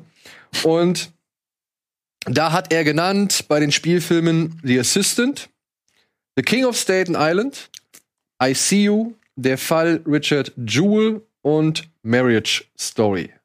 Das waren Andys Highlights in diesem Ja. Jahr. Das war zu schnell. Erst, was war das nochmal? The Assistant. Das war mit der Sekretärin, Ah, ja. Mhm. ja, wo angedeutet wird, dass sie für einen inzwischen sehr berühmt-berüchtigten Mann gearbeitet hat. Mhm. Ja. The King of Staten Island. Sehr gut. Ich glaube, hast du auch? Nicht in den Top Ten, aber es gehört auch auf jeden Okay. Fall zu meinen Favoriten dieses Mit Jahr. ähm, hier dem Comedian, wie hieß er? Ich weiß den Namen nicht mehr. Äh, also mit Bieber, aber noch der, der Mann, der die Hauptrolle spielt. Saturday Night Live. Na komm, ey, das ist wieder Pete so. Davidson. Pete Davidson. Genau. Dann I See You. Diesen Der Thriller mit Ja, ganz gut. Ja. Den fand ich auch gut. Der wird auf jeden Fall auch in meine, in meine Gesamtliste auf jeden Fall aufgenommen werden. Den fand ich echt gut. Aber zu dem sollte man einfach auch nichts erzählen. Ja, weil den sollte man sich so unvorbereitet wie möglich angucken. Der Fall Richard Jewell, der wird Eastwood, ne? Clint Eastwood, genau, der wird auf jeden Fall nochmal thematisiert gleich im Verlauf des Abends. Und Marriage Story, gut, über den haben wir auch schon lang und breit gesprochen. Oder möchtest du noch was hinzufügen? Zu Marriage Story. Ja. Nee, haben wir, glaube ich, schon. Ne? Ich, Habe ich mich schon mal zu geäußert. Ein guter Film. Ja. Cool. Dann hat er bei Dokumentationen auf, äh, aufge aufgelistet Miles Davis, Birth of the Cool. Kann ich leider nichts zu sagen, habe ich nicht gesehen. Du, Tino, vielleicht zufällig? Nee, auch nicht. Okay. Chess ist nicht so mein Ding. Ja. Class Action Park, da weiß ich, das hat er uns schon mehrfach genannt, das sollen wir uns Hab ich- unbedingt angucken. hab ich geguckt. Hast du geguckt? Und? Ja, ist äh, eine sehr interessante Doku über so einen Freizeitpark von so ein paar crazy Typen, die äh, quasi mit wenig Geld den verrücktesten und äh, spektakulärsten Freizeitpark machen wollten, an allen äh, legalen Beschränkungen vorbei und die Leute sind reihenweise Ach, ins hat das Krankenhaus nicht- gekommen, mit Wasserrutschen, die Loopings machen und die Leute sind mit gebrochenen Armen unten rausgekommen und so. Hat Geschichten. dann nicht der Jackass-Typ Johnny Knoxville einen Spielfilm zugemacht? Ja. das ist, Ist das der? Ach, Ja, da, ja. darauf basiert das, Ja. oder was? Ach, okay. Also ich weiß nicht, aber Dieses die Funhouse-Ding, oder wie das hieß. Ich glaube, das ist auch wieder- von ich denen überleg grad, wie der produziert heißt. irgendwie oder irgendwas ist da. Es gab irgendwie letztes Jahr, der sollte auch ins Kino kommen, weiß gar nicht, ob er das kam, aber hat, wie gesagt, Johnny Knoxville eine klassische Komödie über einen extrem gefährlichen Freizeitpark gemacht. Das ist dann. Also es ist schon Ich glaube, der hieß auch Action Park. Den Ja, hab genau. der Sneak Genau, gesehen. ja. Der war aber echt schlecht. Also der Ja. war richtig, richtig schlecht. Auch Genau. für Jackass-Verhältnisse war das schlecht. Dabei ist das eigentlich so eine mega coole Idee. Ein Freizeitpark komplett Ja. ohne irgendwelche Sicherheitsprüfungen. Mega und coole so. Idee. Guck dir die Dokumentation Ja, an. okay. Also da, die haben einen Class Action Park. Und das ist halt einfach, äh, also nicht Glashäufer Umlauf Ja, ja, Action Park, sondern Suit. Genau. Und äh, halt wirklich irgendeine Looping und die haben dann versucht, am sozusagen am lebenden Patienten irgendwie diesen Looping, so der, beim ersten Mal sind sie stecken geblieben, mussten das Ding aufschrauben, weil ein Kind in einer Wasserrutsche. Dann hatten sie so eine Rutsche, die war zu steil und haben sich vermessen, die sind einfach weggerutscht über das Wasche, über das Becken und es waren lauter so Sachen, die auf dem Papier, du kannst dir so richtig vorstellen, also die haben es auch gezeigt, die, die konnten einfach, die sind durchgedreht, die haben gesagt, ey, wär's nicht geil, wenn man eine Rutsche hat, wo man runter und so, ne? Und keiner da ist, der denen sagt, Nee. Ich weiß nicht, ob das physikalisch so klug ist. Also doch, das machen wir. Wir haben es einfach gemacht und äh, ich glaube sogar, wenn ich mich recht erinnere, äh, der Park war geteilt von der Autobahn. also es war wirklich in die, dieser Freizeitpark, du- durch den ist so eine oder eine Schnellstraße gefahren oder so. Also teilweise mussten die Kinder über eine Schnellstraße gehen, um äh, zu dem anderen zu der anderen Attraktion zu gehen. Also es ist völlig irre. ähm, das ist echt eine ganz, ganz gute Dokumentation. Guckt mal auf YouTube, vielleicht ist sie da schon. Keine Ahnung. Okay, Ich guck für euch. Kommt, ihr seid zu doof dafür. dann The Boy Band Con, The Lou Perman Story. Das ist äh, die Geschichte von den Backstreet Boys. Also das ist äh, Ah, okay, das habe ich noch nicht gesehen, das muss ich sehen. Neuer Song rausgekommen, habe ich neulich auch getwittert. Britney Spears featuring Backstreet Boys. Gar nicht mal so gut. gar nicht mal so gut. Ja. Dann hat er The Last Dance. Ich glaube, da kommen wir auch noch mal drauf zu sprechen, oder? The Last Dance, ja? Ja, Ist auch schon alt, ne? Ja, okay, war bei Steven mit drin. Okay, machen wir gleich mit Steven weiter. Ähm, wo bin ich? Genau, Last Dance und die Beastie Boys Story hat Andy noch mit in seine Top 10 gepackt. Oh ja, der war, der war richtig gut. Der war auch gut, ja. Den haben wir zusammen geguckt. War richtig Ich, gut. ich fand die auch super. Ich meine, ist natürlich nostalgisch und wenn du nichts damit anfangen kannst, ist es nichts für dich so. Ja, aber auch, also Aber mega die- viele Infos über Genau. alles so. Das war total interessant. Ey, Allein diese, diese Anekdote, wenn sie da erzählen, dass die Beasties irgendwie gerade den Durchbruch hatten mit Fight for Your Right und dann spielen sie irgendwie mit Aerosmith zusammen und Adam Yauch versucht irgendwie Rücken an Rücken mit Steven Tyler auf der Bühne zu stehen und der hat gar keinen Bock drauf und er rennt ihm die ganze Zeit hinterher, um zusammen mit ihm irgendwie performen zu können. Sehr gut. Ja, fand ich ein sehr herzliches, ja, weiß ich nicht, Rekapitulieren der eigenen Karriere irgendwie. Ja, weil auch die äh, beiden anderen das auf der Bühne so performen ne, und dann immer so erzählen, noch so ein bisschen, jetzt nicht Stand-up-mäßig, aber sie stehen zumindest auf der Bühne und erzählen immer so ein bisschen persönlich, was so war und dann kommen immer so wieder die äh, Schnipsel von früher. Das hat schon, äh, war schon sehr schön. Ja, der Stil des Rückblicks und so ist echt Ja. gut gemacht. War was Originelleres, als sie sitzen einfach nur gut ausgeleuchtet und erzählen. So. Das fand ich Ja, oder halt ständig wir das Talking gemacht haben. wir das gemacht haben. Kauft den USB-Stick, Leute. Die Bühnenshow. Wenn ihr heute noch bestellt, am 20. könnt ihr sie noch runterladen. Wollte ich nur mal kurz sagen, im, äh, im Shop. Genau. Kaufen, kaufen, kaufen. So, womit wir bei Steven wären, oder? Oder hat noch jemand an, möchte noch jemand was verlieren zu Andys Liste? Nein. Machen wir mit Steven weiter. Der hat, Skillbill 89. Äh, Skillbill 89 hat ihn gekauft. Du bist es. Du bist es. geil. Steven hat unter anderem Messiah auf seiner Liste. Das ist eine Serie, ich weiß glaube ich nicht, ob die auf Netflix war, über so einen modernen Jesus. Ja. Und eine Agentin oder FBI-Agentin, die versucht, ihn als Scharlatan zu entlarven, ne? wenn ich es richtig Ja, verstanden genau, habe. so das, was passieren würde, wenn jemand Jesus. kommt und sagt, ich bin Jesus. Und dann es ist aber recht interessant, weil es die ersten Stunden tatsächlich dieses Thema ganz gut verfolgt. Dann wird es irgendwann so ein bisschen mehr so eine fast schon Spionage-Agenten-Story gefühlt. Also ich habe da aufgehört zu gucken, weil es mir irgendwie zu wenig um das ging, was da passiert, nämlich dass da einfach offiziell äh, scheinbar äh, irgendwie Jesus 2 am Start ist und die einen wollen ihn möglichst schnell umbringen und die anderen wollen, dass er für sie irgendwie arbeitet. Äh, fand ich äh, sehr also interessant.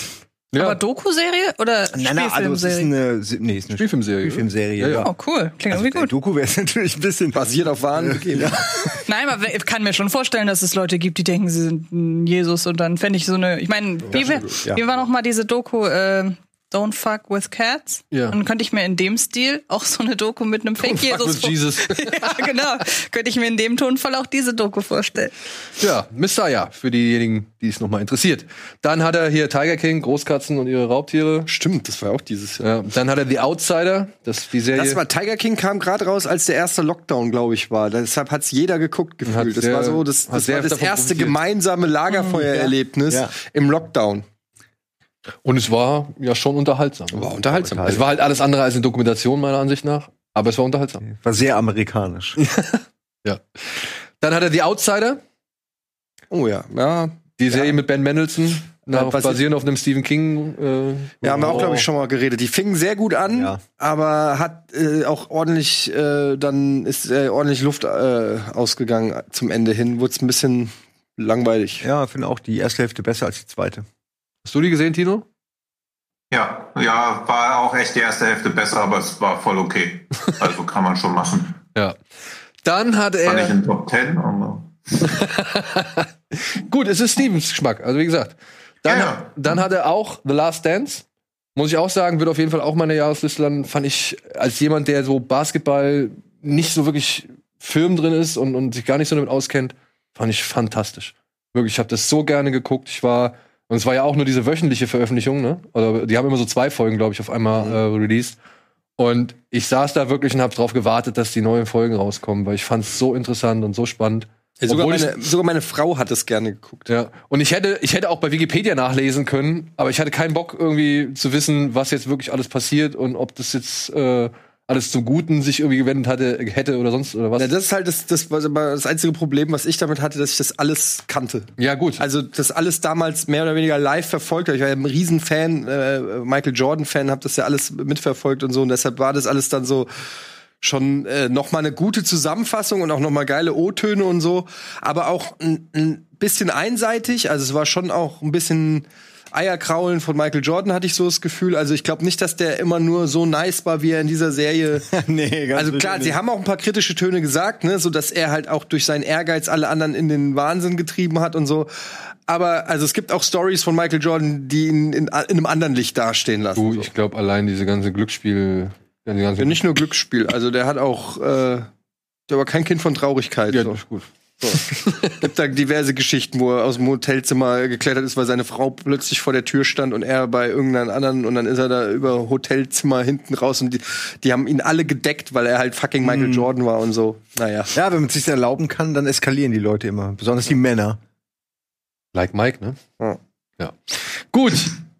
Dann jetzt noch mal kurz dazu. Steven hat Wonder Woman 84 in seine Liste gepackt und hat mir auch gestern noch mal gesagt, dass er den echt gut fand. Kann ich so stehen lassen oder beziehungsweise kann ich nur so stehen er lassen? sagt uns zumindest, wie er ihm gefällt. Ja, genau. Mir hat er auch gut gefallen. Ja. Aber ich fand ihn nicht so gut wie den ersten.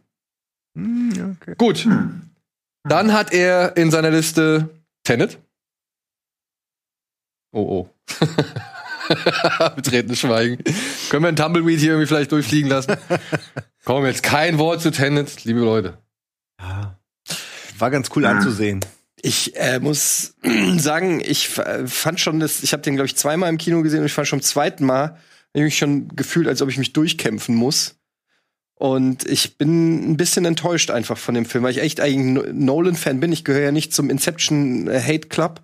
Ähm, aber der hat für mich leider, äh, war das der erste Nolan, naja gut, Batman 3 fand ich auch schon nicht so geil. Aber äh, war ich echt ein bisschen enttäuscht, muss ich sagen, im Nachhinein. Also ist natürlich, hat er immer noch sehr viel Opulenz und, und auch ein paar Show-Effekte, aber für, für mich als Ganzes hat der nicht so richtig funktioniert und war mir zu sehr, seht her, wie schlau ich bin. Hm. Hm. Sorry. Ich glaube, das ist fast die einhellige Meinung hier. Ne? Ich muss sagen, ich habe ein bisschen mehr Respekt für diesen Film gewonnen, durch noch ein paar Mal gucken. Wie oft hast du ihn gesehen? Insgesamt jetzt fünfmal. Fünfmal im Kino, oder? Nee, im Kino habe ich ihn dreimal, dreimal gesehen. Okay. Nur. Ist zumindest der Film, den ich am häufigsten im Kino gesehen habe dieses Jahr, nämlich viermal. Und ich Viermal? mag ihn auch nicht so gern. Ja, aber es ist nicht so, also bei mir ist es nicht so die typische Ablehnung oder so. Es ist einfach Nö. nicht die, die typische oder die, die Es ist einfach das- angebrachte Begeisterung. Oder nee, es ist das typische, ja, bei bei mir so dieses typische nicht warm werden mit. Also an der Opulenz und an dem Spektakel, gerade so auf der großen Leinwand mit dem Sound vor allem, kommt er ja richtig gut. Und ich werde mir den dann garantiert auch noch das ein oder andere Mal angucken, weil ich ich, ich mag das zumindest bei einem Film zu sehen, dass sich der Regisseur oder auch der Drehbuchautor was dabei gedacht hat. Selbst wenn, und da bin ich ja irgendwie nicht die Einzige hier, man nicht durch alles durchsteigt so. Bei dem Film kam aber leider noch hinzu, wenn bei einem Filmdiskurs die Sache irgendwann zu so einer Art Glaubensfrage wird. Und dann wird das immer persönlicher und irgendwann geht es gar nicht mehr um den Film, sondern um die Leute, die den Film geguckt haben, ist man und dann wird anhand des Filmurteils gewertet, ist die Person dumm oder schlau und so, dann habe ich irgendwann keinen Bock mehr. Also der Diskurs zu um Tenet hat mir Tenet noch mal matig gemacht. Und das ist Ja, komischerweise gerne bei Nolan-Filmen so. Ja, gut, aber das ist halt auch der Anspruch, der an diesen Regisseur gelegt wird. Ne? Ja.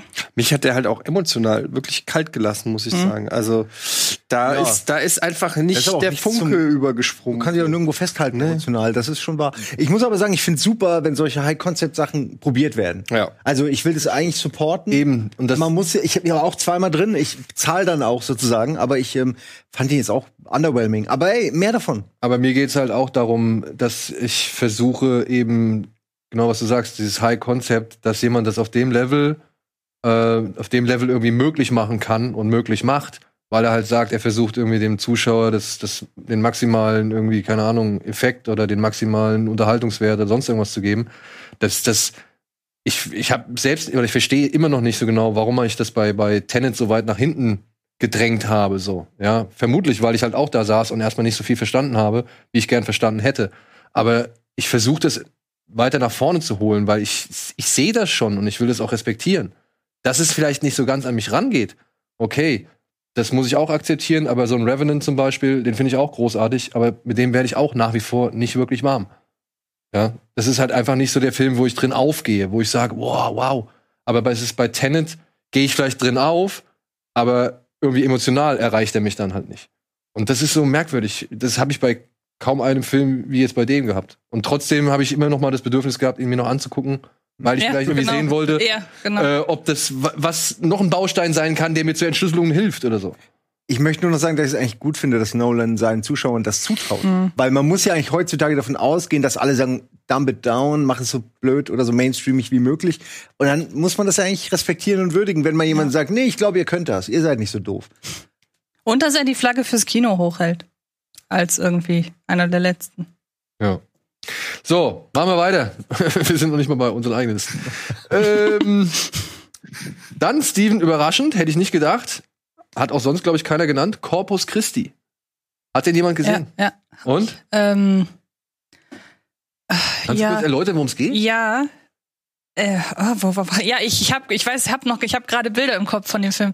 Es geht um einen jungen Mann, glaube ich, der sich, der in ein Dorf kommt und sich, glaube ich, irgendwie als irgendeine geistliche Führungspersönlichkeit ausgibt und das Und aber das gar, gar nicht, ist. und das gar nicht ist. Genau, Okay. das ist das, was ich noch weiß. Und ich weiß nicht mehr, wie ich den fand. Und es ist nichts hängen geblieben, merke ich gerade. Okay. Aber auch nichts Schlechtes. Ja, gut. Ich habe, aber ich, ich, ich weiß, dass ich den geguckt habe. Bei Steven muss es wohl doch mehr gewesen sein, was hängen geblieben ist. Aber gut, dann können wir an dieser Stelle nicht mehr zu diesem Film unangenehm. erzählen. Dann hat auf Platz äh, drei so gesehen Tyler Rake Extraction. Mein, Gute Action. nicht, war gute Action, muss ich auch sagen. Okay. Für das, was er sein will. Ich habe den nicht gesehen. Ja. Das ist doch der mit Hemsworth, oder? Ja, also gelangweilt hab ich mich nicht. nee. Also reine Action die ganze Zeit. Aber nochmal sehen muss ich noch. aber gibt es einen guten Audiokommentar von uns? Gibt es einen sehr guten Audiokommentar. Kann man auf YouTube sich angucken, wer Bock hat. Wir kriegen da kein Geld mehr für. Ja. Nur weil es wirklich gut ist. War spaßig. Ich, wie gesagt, ich konnte den problemlos durchgucken. Ich war beeindruckt von dieser einen Sequenz, auch wenn ich gemerkt habe, wo getrickst wurde. Aber trotzdem schön, dass es durchexerziert wurde. Und er war auch schön rough. Hat mir gefallen. Ja, also kann man wirklich. Die wollen daraus äh, eine Serie machen, habe ich gelesen. Eine Filmserie. Ja. Ja. Ja. Also, da gibt's ja, glaube ich, auch mehrere Romane zu dem. Warum lachst du, Tino? Weil das ganz süß war, wie ihr euch die Ja-Ja's hin und her geworfen habt. Es ist Weihnachten. Es ist Weihnachten. Ja, es ist Weihnachten, genau. Weihnachten, Leute, darauf ein Gebäck. So, dann auf Platz zwei hat er einen Film, auf den kommen wir noch zu sprechen, denn da müssen Antje und ich, glaube ich, drüber sprechen. Er heißt Another Round. Oh ja. Ja? Da, Den habe ich nicht, den habe ich nicht reingenommen, weil warum eigentlich nicht? warum hast du ihn nicht mit reingenommen, Antje? Weil Du kannst die noch austauschen. Wir haben noch. nein, auf gar Werbung. keinen Fall. Ich glaube, das war einfach der Grund, weil ich mich von den anderen nicht trennen wollte. Okay. Aber wir, gut, dass wir drüber Wir sprechen. kommen noch mal drauf gut, zu wir drüber sprechen. Another Round, ein Film über eine Gruppe von Lehrern, die glaubt, ihren Alltag ein bisschen aufhellen zu können, indem sie ihren Promillewert um 0,5 Prozent steigern. Kontinuierlich. Ja.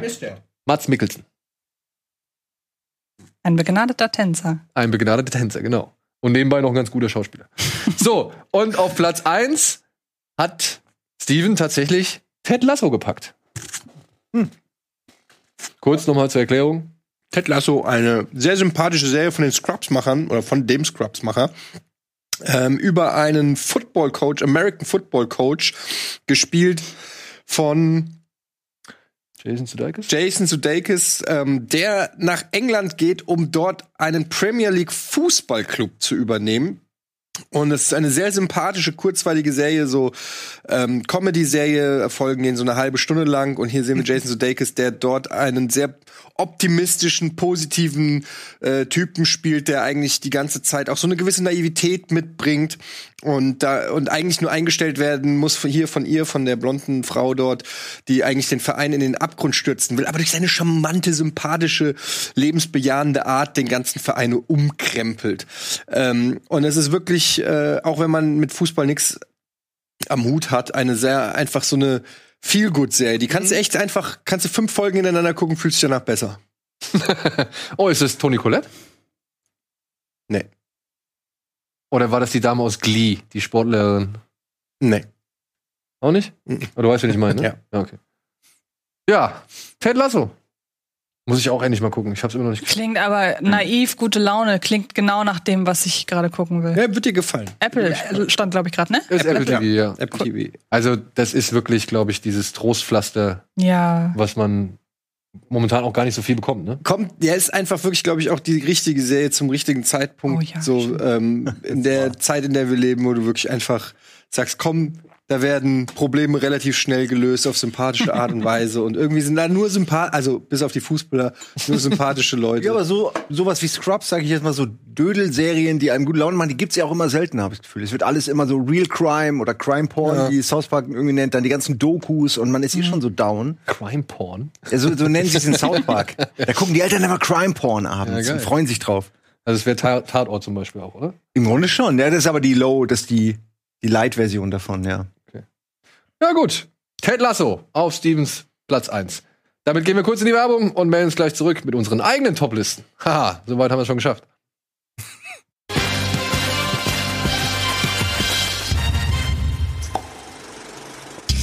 Hallo und herzlich willkommen zurück zur aktuellen Live-Ausgabe von Kino Plus mit unserem ja inzwischen Jahresrückblick für das Jahr 2020. Liebe Leute, wer möchte den Anfang machen? Hat jemand Lust, nach vorne zu treten und so ein bisschen. Ich habe meine Liste nicht. Du hast deine Liste nicht. Soll ich deine Liste. Wollen wir deine Liste als erstes Ja, durchgehen? bitte. Komm, gehen wir deine Liste als erstes durch. Wo habe ich dich? Steven, nein, Nee. nein, nein. Etienne. Ja. Etienne hat tatsächlich auch Ted Lasso in seine. Top Ten gepackt. Ist immer. Ted Lasso. Handelt von einem amerikanischen Football-Coach, der nach England. Okay. Aber das müssen wir uns merken, weil Ted Lasso wäre dann schon zumindest mal ein, eine Sache, die häufiger genannt wurde als eins. Ja. Ja, wo wir mal so eine Gesamtliste erstellen können. Dann eine Serie, die du auch genannt hast und die auch häufiger genannt wird als eins, ist Gangs of London. Habe ich nämlich auch in meiner Liste drin, ist tatsächlich für mich eine echte Überraschung gewesen. Ist ein bisschen Guilty Pleasure, sage ich ganz ehrlich, weil ähm, das ist jetzt nicht unbedingt die anspruchsvollste Sendung, äh, die ich je gesehen habe. Aber es geht, aber es geht so dermaßen zur Sache. Das ist von dem äh, The Raid-Machern. Und allein für Folge 5, äh, also dass ich sowas in Serienform sehen durfte, das hat mir also wirklich ein Lächeln ins Gesicht gezaubert und die danach lässt es ein bisschen nach. Es ist natürlich dann auch schwer, das alles noch zu toppen, was dann da so in den ersten fünf Folgen passiert. Und sie versuchen es dann noch so ein bisschen storytechnisch äh, zu machen. Ist nicht immer ganz rund, sage ich auch ganz ehrlich. Ja, vielleicht wären da ein paar weniger Folgen besser gewesen oder so. Aber alles im Allen bietet die Serie äh, so viel geile Charaktere und Action und Szenen und Brutalität und alles, was man in der Serie normalerweise so nicht zu sehen kriegt. Die haben sich richtig ausgetobt. Ähm, da auch ordentlich Kohle reingesteckt, glaube ich. Und ähm, es hat einfach, mir hat es einfach mega Bock gemacht und ich habe die wirklich durchgebinged, glaube ich, in einer Woche oder so, was für mich schnell ist. Die ist überall auch auf den Top-Listen ganz oben. Ja. Sehe ich ständig. Ich habe mal gerade ge vorhin geguckt und Ich bin echt gespannt auch, also ich freue mich auch, dass sie erfolgreich ist, weil ich freue mich auf Staffel 2. Ich auch. Und das ist ja auch so ein Experiment. Wenn sowas floppt, dann siehst du sowas nie wieder. Aber wenn sowas erfolgreich wird, dann ja, vor allem gibt's mehr Kohle, gibt's mehr Möglichkeiten, gibt's vielleicht ein bisschen längere, mehr Drehtage so mit allem drum und dran. Weil es gab ja, in der Folge 5 gibt's eine Szene. Da äh, wollen die so ein Haus stürmen. Ähm, und das haben die komplett so zugemacht mit Eisenvorhängen und keine Ahnung. Und, und dann machen die da so C4, weiß nicht wie viel C4. Die ganze Vorderfront machen die voll mit C4. Und dann fällt einer vom Dach. glaub- Oder wie war das? Nee, der, der explodiert auf jeden Fall innerhalb dieses C4. Es wird der angeballert und dann explodiert das C4 Er oder hat so. noch den Rucksack voll mit. Er hat doch auch noch Sprengstoffrucksack in der Hand oder so. Und er wird sowas von zerfetzt. Und ich habe mir das, glaube ich, fünfmal oder so in Zeitlupe angeguckt. weil, du, weil die das so schön, ist natürlich CGI und so, aber ist egal. Es sieht so schön aus. Wie der da, wie der, wie der da zerfetzt wird. Ja. Ähm, Und es ist eine so grandios aufgebaute Folge. Allein dieser Drohnenshot, der einmal von dieser benachbarten Gaststätte oder was das ist, über das Feld fährt und dann zu diesem Haus fährt und du siehst halt, welche Position, welche, welche Partei an welcher ja. Stelle sich befindet. Das ist so eine geile Spannung, die da aufgebaut wird und das so in, in toll in Szene gesetzt und dann mit so einem Payoff in Sachen Gewalt. Fantastische Folge. Ja. Also kann man wirklich, kann man wirklich gut machen. Geht direkt gut los. Guckt Ja. euch die erste Folge an, dann wisst ihr Bescheid. So, dann haben wir einen Film. Dazu, ich will Oh, dazu noch einen tollen Funfact loswerden. Diese Darstellerin von dieser Lale, diese Nagis Rashidi, diese kurdische PKK-Kämpferin, Ja. die war bei Fabian Käufer in der Klasse.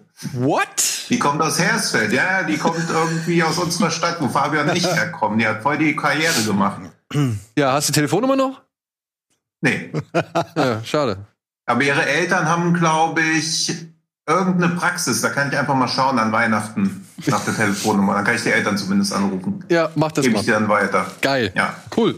Die holen wir in die Sendung. Das ist eins. Ja, mach mal. Mach mal. Ja, die war auch bei the Shadow dabei. Also die ist wirklich, wirklich gut und hat auch echt einigen Erfolg schon gehabt. Dafür, dass sie aus einer 30.000 Einwohnerstadt kommt, zweitberühmteste Einwohner ist Fabian Käufer. Also es ist schon einiges, was sie da geschafft hat. Was eine Schule, ey. Krass, ja. So, dann auf Platz 8 hast du einen Film, den hat Simon sogar noch höher eingestuft. Das heißt, es ist wieder ein Film, der zweimal genannt wird. Bin mir nicht sicher, habe ich nicht ne, gesagt, das ist keine feste Nominierung oder habe ich eine Nominierung Ja, gemacht? es ist keine feste Nominierung, aber ich lese Ich, jetzt ich will mich nur absichern. ich My weiß, es Octopus Teacher. My Octopus Teacher, toll, toll, toll, toll, toll. My Octopus Teacher, ganz, ganz toll. Ähm, Habe ich auf Twitter irgendwo drüber erfahren. Ähm, und das war so ein, ich weiß gar nicht, das war, glaube ich, irgendein amerikanischer Comedian, den ich folge, der hat darüber geschrieben und hat gesagt, das hat ihm das Jahr gerettet oder so. Und das hat dieses Tweet, dieser Tweet hat mich so neugierig gemacht, was das denn, was da pa- wohl passieren kann, weil ich bin ganz ehrlich überhaupt kein Tierdoku-Fan. Ähm, und das war wirklich also ein einmaliges Erlebnis. Simon, übernimm bitte. Ja, ich kann das nur verstehen. Ich habe schon so viel auch davon geschwärmt in allen möglichen Medien. Ähm, Das Schöne ist, dass man, glaube ich, noch nie hat sich ein Naturforscher oder ein Tierforscher, er ist ja in dem Sinne keiner, aber er wird zu einem, habe ich das Gefühl, äh, so lange mit einem Tier beschäftigt, weil man normalerweise die Spezies an sich nimmt, mit ihren ganzen verschiedenen äh, Habitaten und Entwicklungsphasen. Hier, du, die, wirklich, ich habe am Ende geweint, weil ich einfach so Ich empathisch verbunden war mit dieser Geschichte und du kannst richtig nachvollziehen, wie er hadert, äh, wenn wenn wenn dieses dieser Oktopus in Gefahr ist und wie er dann damit hadert, weil eigentlich darfst du dich da ja nicht äh, ein, ne, du darfst ja nicht eingreifen. Und ich denke auch, Alter, ich, das erste, was ich machen würde, wäre mit einer Harpune erstmal alles um ihn rum gre- kreisen. Lass den Oktopus in Ruhe. Schilder aufstellen, genau. Die Haie so, what the fuck? Wer ist der Typ denn? Das ist doch unsere Beute. Exakt, das ist ein Sheriff in der Stadt. Ja. Der wird aufgeräumt. Wo hat er den her? Machen. Ey, und meine den. Empfehlung, ich habe das schon mal gesagt, als wir hier äh, drüber gesprochen haben, guckt den auf Englisch, weil die deutsche Synchronisation ist richtig scheiße. Die ist furchtbar, ja. Weil Die ist so Tierdoku 0815 und der Oktopus liebt sein Habitat und im Original erzählt der Typ das natürlich selber mit und du hörst seine bebende Stimme, wenn dann gewisse Sachen passieren und er das noch mal rekapituliert und das macht einen ganz anderen Eindruck, macht von mir aus die Untertitel an. Es ist aber auch theoretisch könnte das auch komplett ohne Narrative funktionieren. Man würde es auch anhand der Bilder komplett verstehen. Aber tut euch den Gefallen und guckt's im Original. Es ist wirklich macht einen Unterschied. Ich habe es beides probiert und es ist wirklich ein Unterschied wie Tag und Nacht. Möchte ich nur noch mal sagen. Ja, damit hätten wir auch einen mindestens Doppelkandidat. Favorit. So, dann machen wir weiter mit Portrait of a Lady on Fire. Etienne. Ja, den fand ich, den fand ich richtig Hammer. Der hat mich, ähm, der mich wirklich nachträglich, äh, nachhaltig beeindruckt, weil ich, äh, es gibt's nicht so oft, dass ich dann abends noch im Bett lieg und über die Filme nachdenke und so. Und das war so ein Film, den fand ich, äh, der ist halt auch genau, äh, wie er sein will, wie ein Gemälde. Der ist wirklich unglaublich anzugucken, also von der Beleuchtung her, von den Kostümen her. Und mich hat der komplett emotional mitgenommen. Also das ist, glaube ich, von, von allen Filmen, die ich dieses Jahr gesehen habe, saß ich am Ende bei, ich will jetzt auch nicht zu viel spoilern, aber gibt's die berühmte letzte Szene und da habe ich einen Kloß im Hals gehabt und habe nur gedacht so, ach, the love that got away. So, äh, das ist irgendwie, ich fand den irgendwie, der hat bei, bei mir hat der irgendwas, würde man jetzt sagen, wie kann das Norbit und Bad Boys? Etienne, erklär dich. Ich kann es euch nicht erklären. Das ist Norbit. Ich kann, ich kann euch manchmal nicht erklären, warum ich Sachen gut und schlecht finde. Das kann ich manchmal nicht. Ich kann, aber manchmal hat man sowas, was einem emotional irgendwie in einem was auslöst. Und der Film hat, ey, guckt diese Bilder. Das sind manchmal so äh, Einstellungen und, und Farben und Lichtgebung, wo du denkst, wie kann das denn alles sein? Und ich finde, ähm, ich habe da glaube ich auch schon bei bei uns in der Sendung, also hier äh, in einer anderen Folge Kino Plus was gesagt. Ähm, Weißt du, wer sie ist, die Mutter? Ramada aus Hot Shots. die, wo die Warze immer verrutscht. Nee, das ist aus Hot Shots 2. Also. Leberfleck. weißt du, der hat doch den Ja, Leberfleck ja, immer an ja. einer anderen Stelle bei Hot Shots 2. Das, das, das ist mir noch hängen geblieben. ähm, ja, keine Ahnung. Guckt ihn euch an. Er handelt letztendlich von äh, einer Liebesgeschichte von zwei Frauen. Eine, die äh, mehr oder weniger alleine auf, so, auf dieser Insel oder wo das ist, da lebt. Und dann die andere, die sie malen soll, weil damals Ah. wurden halt Frauen, äh, wenn sie das Geld hatten, haben sie sich eine Malerin bestellt, die sie dann eben malen sollte. Fotos gab's halt noch nicht, ne? Genau. Wie der langsamste Polaroid. Genau. Also, So. Nur ein Foto und dauert. Ja, aber überleg mal, wie geil entschleunigt auch die Welt damals. Heute einfach so klick, klick, klick, klick, klick, klick, klick, klick, klick, klick, klick, klick, klick, klick, hast du lauter deine Insta-Boyfriends, die du am Strand siehst, drapieren und so. Und damals, die musste dann mit ihrer Stafette und so weiter durch die Fluten da auf diese Insel kommen, nur um ein Bild von dieser Frau anzufertigen. Allein das ist schon großes äh, Kino. Ja. Guter Film, wirklich sehr guter Film. So, jetzt weiß Warum grinst du? Du hast die ganze Zeit so grinst, wenn ich darüber geredet habe. Warum? weil mich das freut, dass du diesen Film so annimmst, nachdem du mich so schräg angeguckt hattest, als ich bereits über diesen Film geschwärmt hatte. Äh, hatte. Moi? Ja, du. Jeder hat sich aufgeregt. Nicht aufgeregt, aber wie gesagt, äh, da wurde sich ein bisschen belustigt und, und äh, skeptisch geguckt, als ich gedacht habe, als ich gesagt habe, ey, da ist dieser Film über diese lesbische Liebe, die ein bisschen unerwartet oder unerwünscht ist oder unerfüllt bleibt und ähm, ja, da wurde ich mit ein paar Fragezeichen in den Blicken begutachtet. Begutachten wollen wir jetzt auch den nächsten Film. Wir müssen nämlich ein bisschen weitermachen. Und ich glaube, das ist ein Film, der äh, ich will nicht zu viel verraten. Palm Springs. Wurde hier schon häufiger genannt. Ich glaube, es könnte der Film mit den meisten Nennungen sein. Palm Springs. Eddie, erzähl. Ja, auch viel gut. Ähm, ich mag ja eh Andy Samberg sehr gerne und ähm, das war ein Film, der jetzt auf ein altes Konzept äh, setzt, nämlich äh, diese Time Loop Geschichte, die man jetzt auch von äh, täglich grüßt das Murmeltier natürlich schon kennt. Aber der Film macht's einfach gut. Er macht's super sympathisch. Er ist kurzweilig. Er ist lustig.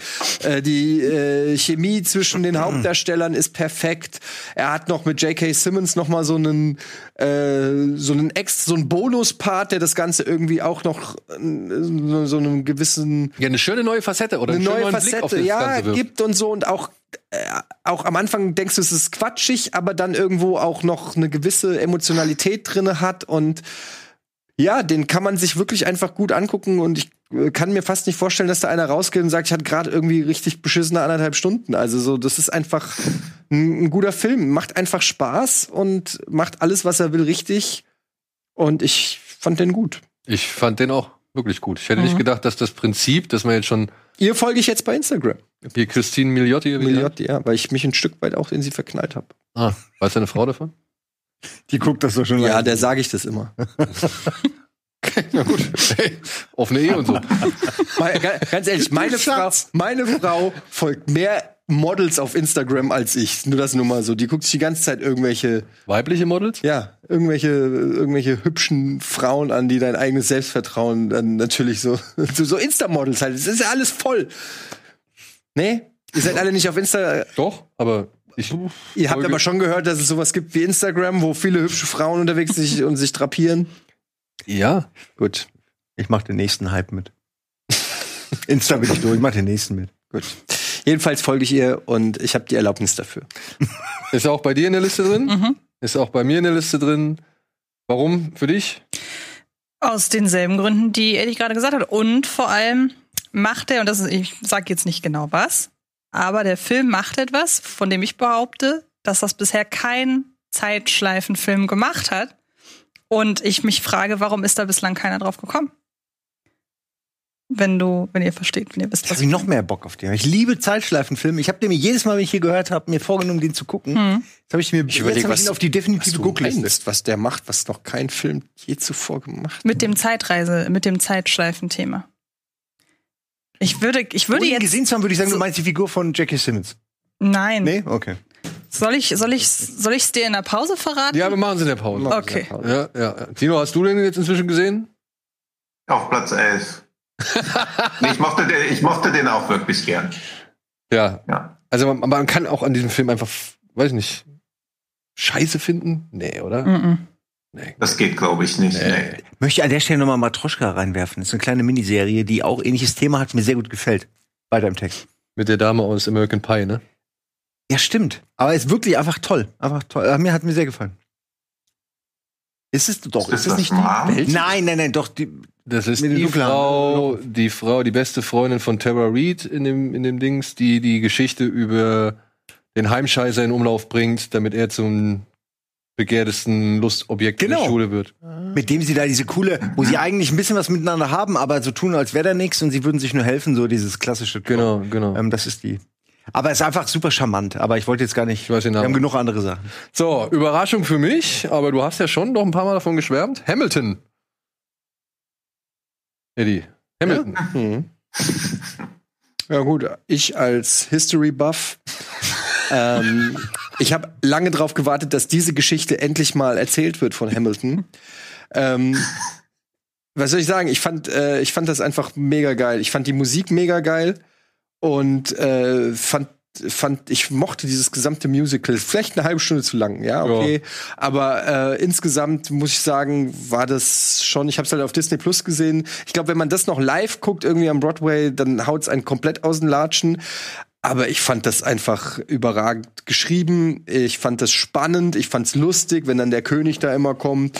Ähm, ich fand, da waren so zwei, drei absolute Ohrwürmer dabei. Ähm, die Inszenierung irgendwie ja doch relativ minimalistisch, äh, mit, nur mit so einer Drehscheibe da in der Mitte, was sie da rausgeholt haben. Und ich fand's auch für ein Musical irgendwie cool. Also ich fand's, es war so eines, also es gibt ja schon so Avenue Q und äh, hier von den South Park-Typen das Book of Mormon. Book of Mormon gibt ja schon auch coole Musicals. Und dann finde ich, mag ich Musicals, wenn die nicht so. Ja, also ich war jetzt hier mit dir, waren wir in Dirty, wir waren in Dirty Dancing zusammen. Das war nix. Ja.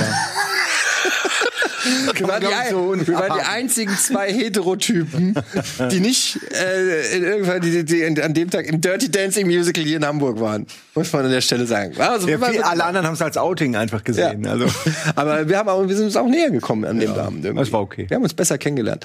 Ähm, ja, aber äh, oder Phantom der Oper war auch so pff, nicht so mein Fall. Oder Waren so. wir nicht noch auch in hier Aladdin?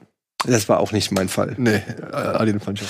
Das ist, das ist alles nicht so meins. Aber, aber hier Hamilton hat mich schon ganz schön in seinen äh, Bann gezogen. Und ich habe danach tatsächlich auch richtig Bock gehabt, mich in diese Gründerväter-Geschichte einzulesen. Vielleicht liegt es auch so ein bisschen an Day of the Tentacle. Ich weiß nicht, dass man so einen Bezug schon dazu hat irgendwie. Weil ich habe immer so diese Szene, wie die da debattieren und du musst das Gebiss, Klappergebiss einfangen oder so. Und äh, ich weiß nicht. Und dann hatte ich mir, habe ich mich das wirklich, habe ich mir alles durchgelesen und, und um rauszufinden, war das wirklich so und wer, welche Rolle hat Hamilton eigentlich wirklich gespielt? Weil man kennt ja Jefferson, äh, also aus schrecklich nette Familie. Und, der neue Nachbar. und so. Ja, nee, also ich fand das, das war, ähm, aber deshalb ist es nicht sortiert, weil das war nicht mein Platz eins, aber. Nee, nee, ähm, ist nicht der Platz 1. Wir sind gerade bei hier bei 5 oder so. Okay, ja, aber nee, Hamilton fand ich geil. Wer, wer sich ein bisschen dafür erwärmen kann, Ja. Dann hast du noch zum Beispiel Middleton Sports drin, da haben wir auch schon ein paar das Mal. ist mein Platz eins. das ist dein Platz 1? Ja. Nee, auf dem, also, sag ich mal, Was habe ich denn noch? nee, du hast noch Sharp Objects. Das ist nicht mein Platz eins. Nein. Hätte ich auch nicht gesagt, aber Middleton Sports ist es auch nicht.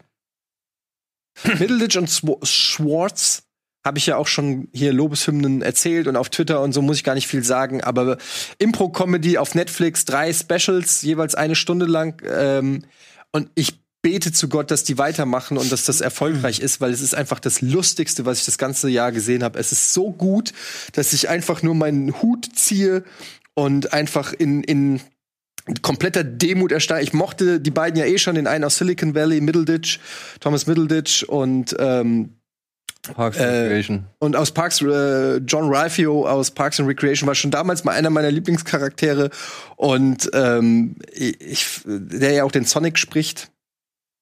Ist dir das, ja? Das ist der, der den Sonic spricht, bei Sonic the Hedgehog auch. Und ähm, super Typ, dem muss man eh folgen auf Twitter. Die sind einfach so lustig, die beiden. Und dieses Special ist wahnsinnig gut. Wirklich wahnsinnig gut. Ja, Sharp Objects hat Eddie noch mal jetzt Sehr nachgeholt. Serie mit Amy Adams. Mhm. Ziemlich finster, ziemlich Ja. fies. ziemlich depressive, melancholische Serie, ziemlich hart mit Familienproblemen und äh, sie ist eine Ritzerin und kommt zurück in ihre Heimatstadt, wo sie eigentlich alles scheiße findet. Sie ist Alkoholikerin. Also der also richtig deprimierendes Ding, aber es ist dann auch gleich noch so ein bisschen Murder Mystery, Who Done It und äh, so eine Miniserie und sowas mag ich irgendwie so abgeschlossene Geschichte mit guten Schauspielern und das glaube ich auch HBO, ne? War Sharp Ja. Objects und super gespielt von Amy Adams, also wirklich Ja, und hier gut. Patricia Clarkson. Und ihre Mutter Patricia Clarkson, wirklich, du, du hasst diese Mutter so sehr. Die, ist, die spielt so eine unterkühlte, fiese Mutter und es ist so, boah, ja. Aber schön stets immer mit dem Whisky-Longdrink in der Hand. Ja. So, ja, also die so ihre. Mutter, äh, die Und? ihre Tochter so schön klein hält. Power Punch Ende. Oh ja. Ja, also wirklich, Ende zieht dir nochmal wirklich schön den Teppich unter den Füßen weg. Guter Twist. Ja, geiles Ding. So, das hätten wir abgehakt. Und dann hast du noch zwei Filme übrig. Der eine hört auf den Titel The Gentleman und stammt von Guy Ritchie. Ja, er kommt wieder in Form, meiner Meinung nach, nach diesen ganzen äh, hässlichen Blockbuster-Geschichten, Sherlock Holmes und Aladdin und den ganzen Sch- Quatsch. Macht er endlich wieder Gangster-Shit, so wie ich's mag. Ähm, mit äh, guten Schauspielern. Wir sehen natürlich hier Matthew McConaughey, der Bock hatte auf den Film, finde ich. Das merkt man ihn an. Er hat Spaß an der Rolle. Ähm, Hugh Grant äh, spielt mit und äh, ja, natürlich Colin Farrell. ähm, Colin Farrell.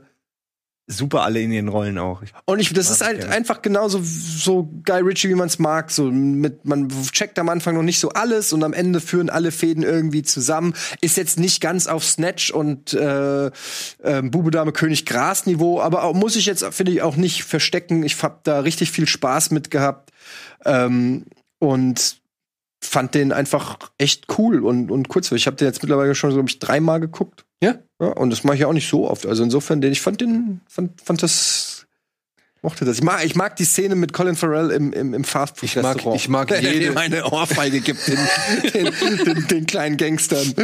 Mit einer Hand in der Tasche, wie die Kiezschelle. Ich mag eigentlich jede Szene mit Colin Farrell, Ja. weil er ist wirklich der Coach. Ja, er ist der Coach. War ein bisschen übertrieben waren dann die breakdancenden Boxes of Bush. äh, Gangster, so das war vielleicht ein bisschen too much, aber ansonsten Ja. und und ich mag wie äh, hier, wie heißt der Charlie ha ha Hanneman. Äh, wie diesen Joint da baut in diesem Apartment. Das ist so ästhetisch. Das gibt's mittlerweile auch als Meme. Ähm, wie er das so äh, empathisch, äh, nicht empathisch, so, wie sagt man, äh, elegant und dann äh, diesen Joint da baut und dann diesen Rauch, also es hat sowas, ja, War schön. mm, Marsch. Also ich verurteile Die das Ästhetik natürlich. des, des Kiffens hat er gut eingefangen. Genau. Guy Ritchie. Ich weiß darüber nichts, ich verurteile das, natürlich. Aber schön war es trotzdem. das gehört ja auch dazu. Also zu einem Film von ihm gehört sowas eigentlich dazu. Ja. Ja, könnte man fast legalize schreien, wenn es nicht illegal wäre. Egal wer. Genau. Nee.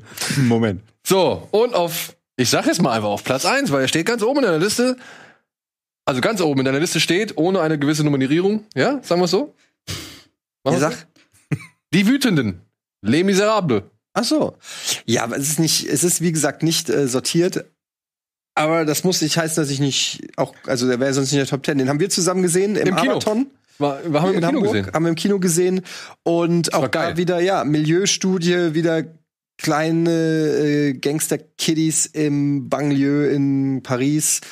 Genau wie ich mag halt, ne? Äh, Schön authentisch und dann aber noch eine schöne Geschichte mit, mit korrupten, fiesen Cops und die mehr oder weniger ein ganzes Viertel gegen sich aufbringen und dann am Ende äh, da mehr oder weniger gefangen sind und ähm, super gespielt, super interessantes Setting und schön gritty, wie der Franzose sagt.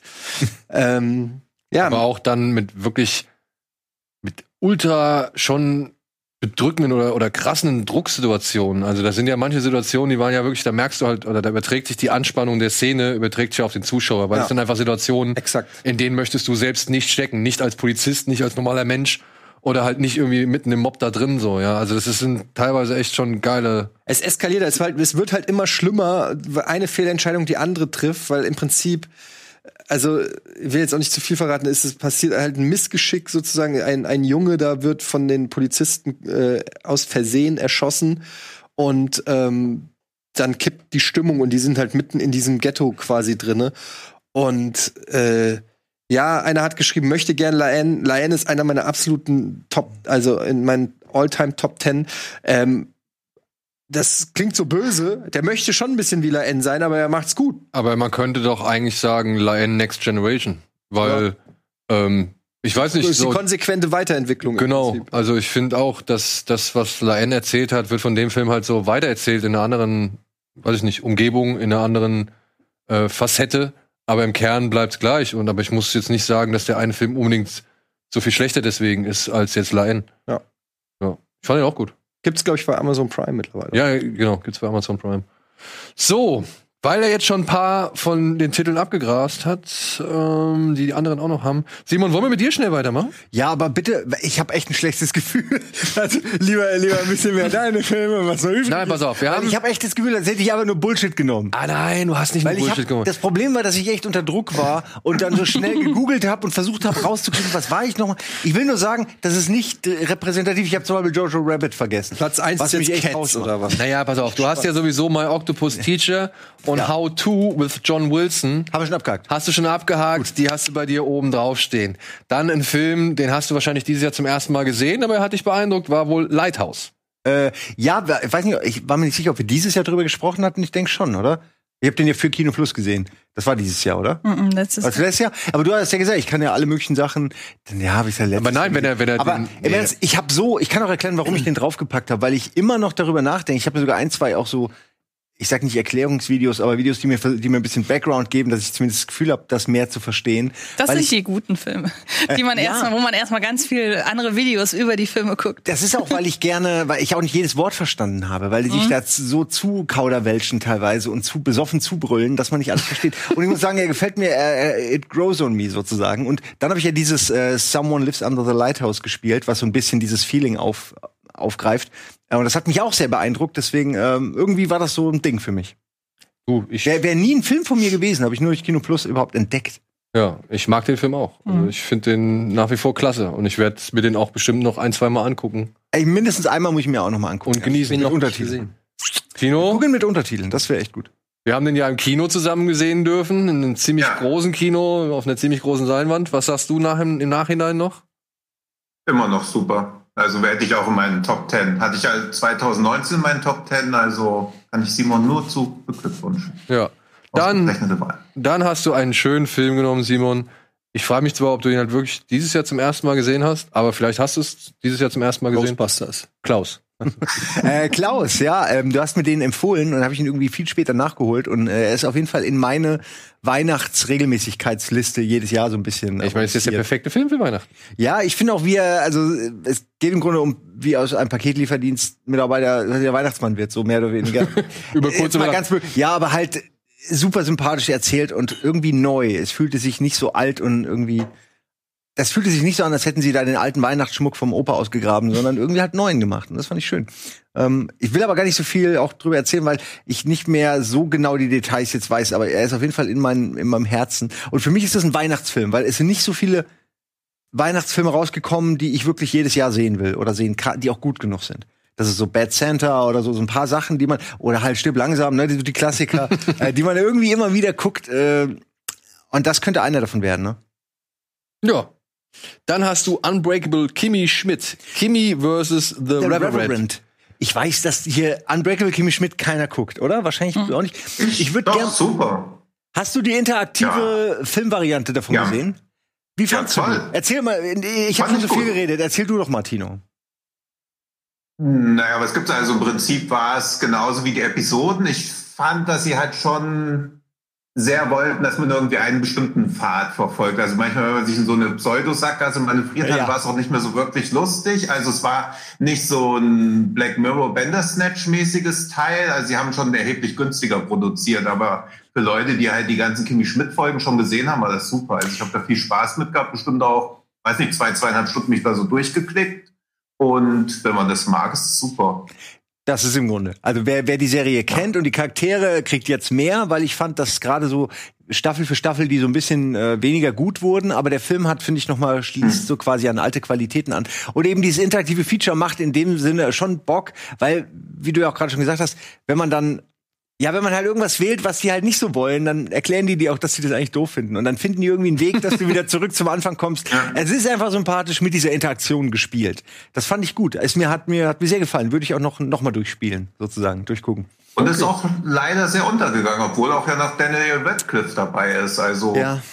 schon erstaunlich, dass das so auch von Netflix selbst irgendwie so runtergespielt wurde. Ja, genau, da sieht's auch jemand, äh, Titus Andromeda, äh, Andromedon wird er genannt, aber der Andromeda heißt er, glaube ich. Das ist so äh, der Nebenchar einer der Nebencharakter. Ähm, und äh, das sind einfach so geile Figuren, die einfach so gut gespielt werden, dass man die gerne sieht, auch wenn die nicht immer einen Gag haben. Man kennt das ja so, die man will den, die sind total überzeichnet, aber man, Den man fand will trotzdem an ihrem Das Leben ist der teilnehmen. schwarze, schwule Freund von ihr, ne? Genau, der aber halt so der affektierteste Schwule ist, den man kennt und auch der arroganteste und Ich fand den ein bisschen eingebildetste. nervig, ehrlich gesagt. Ey, das ist so eine Sache. Ich kann verstehen, was du meinst. Ich mag den aber sehr. Aber der ist ein bisschen Ja. nervig. Kann man das auch machen, wenn man vorher nie was davon gesehen hat?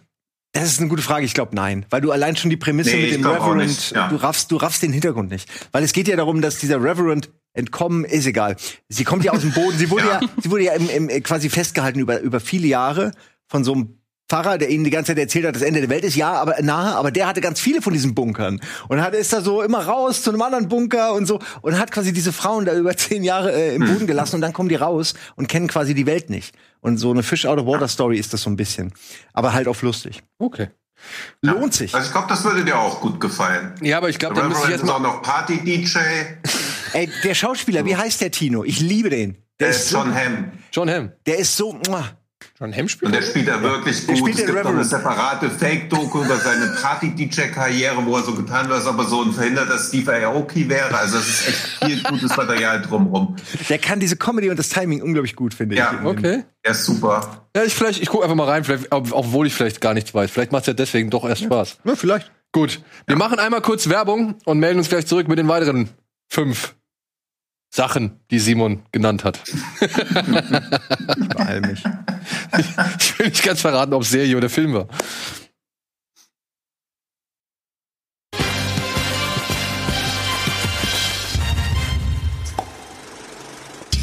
Hallo und herzlich willkommen zurück zur Live-Ausgabe Kino Plus, unser schöner großer Jahresrückblick, die letzte Folge für das Jahr 2020. Wir machen den Sack zu und reden jetzt über die weiteren Plätze von Simon. Ich weiß, dass es ältere Sachen sind. Lass uns das schnell. Okay, dann musst du mir jetzt mal kurz helfen. Du hast auf Platz 6 Ferdinand. Ja, den habe ich Der Animationsfilm? Ja, und den habe ich vor kurzem Der, erst dieser gesehen. geht stierisch ab. Ja, mit Steven als Ferdinand. Ja. Oder? Ach, ich habe die deutsche nicht gesehen, aber in der deutschen Version ist es original Steven. Das ist ja lustig. Das hätte ich wahrscheinlich auch nie, also es hätte mich sehr gefreut, das zu erkennen, aber ich habe ihn auf Englisch gesehen. Ähm, ist ein, ähm, ein sehr pazifistischer Stier, der natürlich aufwächst in einer Stierkampfwelt, in der es für einen Stier irgendwie gefühlt das Geilste ist, in der Arena zu sein. Spoiler, die wissen nicht, was da wirklich passiert. Und dieser Ferdinand wächst halt heran, wie gesagt, ist halt viel zu friedlich, um Stier zu werden, das weiß man schon, der hat keine Chance. Und er wächst heran, ist so ein riesiges, bulliges Monster. Und dann wollen die den natürlich in der Arena haben. So mehr oder weniger ist das schon die äh, Story. Und natürlich gibt's auch da wieder jede Menge tierische Freunde und alles. Und mir hat der, ich habe den damals gesehen, also ich habe ihn nicht gesehen, ich habe ihn als Trailer gesehen, wollte ihn gucken, dachte aber, der wird bestimmt nix. Habe ihn dann vergessen und letztendlich wieder nachgeholt und muss sagen, der ist also völlig in Ordnung. Der hat mir echt gut gefallen. Ich war überrascht. Ähm, ich weiß, der ist von 2018.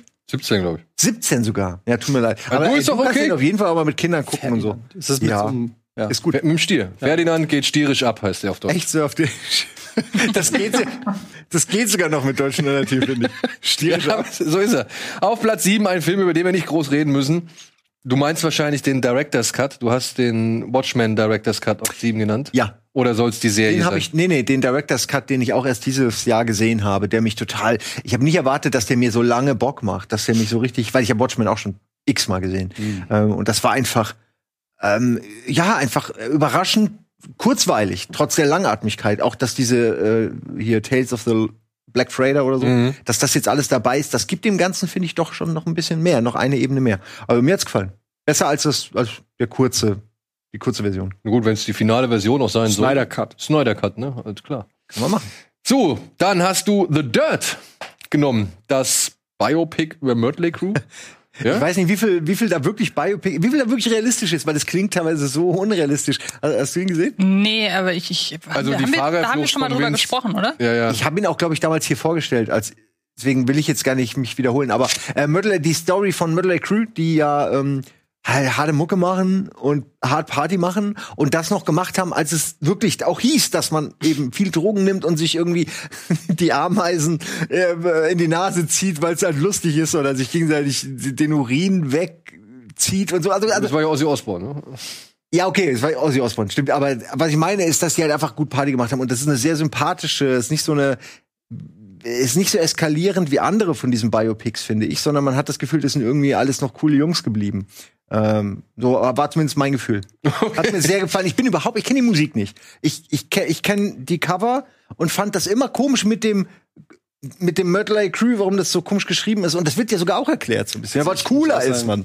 So. Das einzige, ich kenne ein Video von Tommy Lee Jones, so ein Urlaubsvideo. Ansonsten Billy Jones. Das wird jetzt verfilmt. äh, nicht Tommy Lee Jones, wer ist Tommy Lee? Ja, aber, Soll ja- aber hat trotzdem funktioniert. Doch, doch. Ey, bitte. Der Joke Oh, funktioniert auch. Ich hätte gern bitte das, Tom, das, das Pamela Anderson Video mit Tommy Jones. Irgendwie macht's möglich. So, schnell weiter zum nächsten Thema. Ah, da auf Platz 9. Ein Boot, der Film, Booturlaub. wo, so, wo sie so auf lustige Art und Weise hupen. Oh Mann, ey. Apropos Hupen, ja. Alles Fake, sage ich euch. Ja, ja. Auf Platz 9 hast du einen Film, ich glaube, der war in diesem Jahr, oder? Knives Out? Mhm. Ja. Knives Out. Den habe ich Anfang des Jahres gesehen, glaube ich. Deswegen weiß ich auch nicht mehr so hundertprozentig, ob ich die Story zusammenkriege. Aber es geht um diesen genialen Detective, der einfach mega smart ist und so ein bisschen ähm, einen Fall lösen soll. Ähm, äh, in, infolgedessen auch noch ein anderer Fall, nämlich Morde passieren und es wird alles eskaliert alles ein bisschen und äh, es geht viel um Messer, aber eigentlich geht es natürlich mehr um Familien und diese dieses Backstabbing Gehabe in großen Familien, wo es um Geld, Ruhm und alles geht. Ähm, der ist schön, der hat halt so dieses von Agatha Christie und diese typischen äh, Murder-Mystery-Sachen hat's irgendwie alles, was man erwartet. So es sind sehr viele Charaktere, sehr viele gute Schauspieler auch dabei in diesen typischen Rollen, die man alle irgendwie gefühlt schon hundertmal gesehen hat. Aber sie spielen es einfach auch so super. Und ähm, viel mehr, also ich will jetzt, ich kann ja jetzt auch nicht viel vorwegnehmen, so, aber es folgt so diesen typischen Story-Beats, aber geht dann eben vom Pfad ab und wird dann zu ein bisschen so einer eigenen Hommage auf das eigene Genre oder so. Ich weiß nicht, ich kann es jetzt nicht so genau beschreiben, aber mir hat er sehr Bock gemacht zu gucken, mitzurätseln und am Ende dann auch einen guten, so diesen klassischen, diese Auflösung und so und jetzt setzen wir uns alle zusammen, ich erkläre euch, wie es gelaufen ist und all das, sie ziehen dieses alles so durch und hat mir sehr gefallen.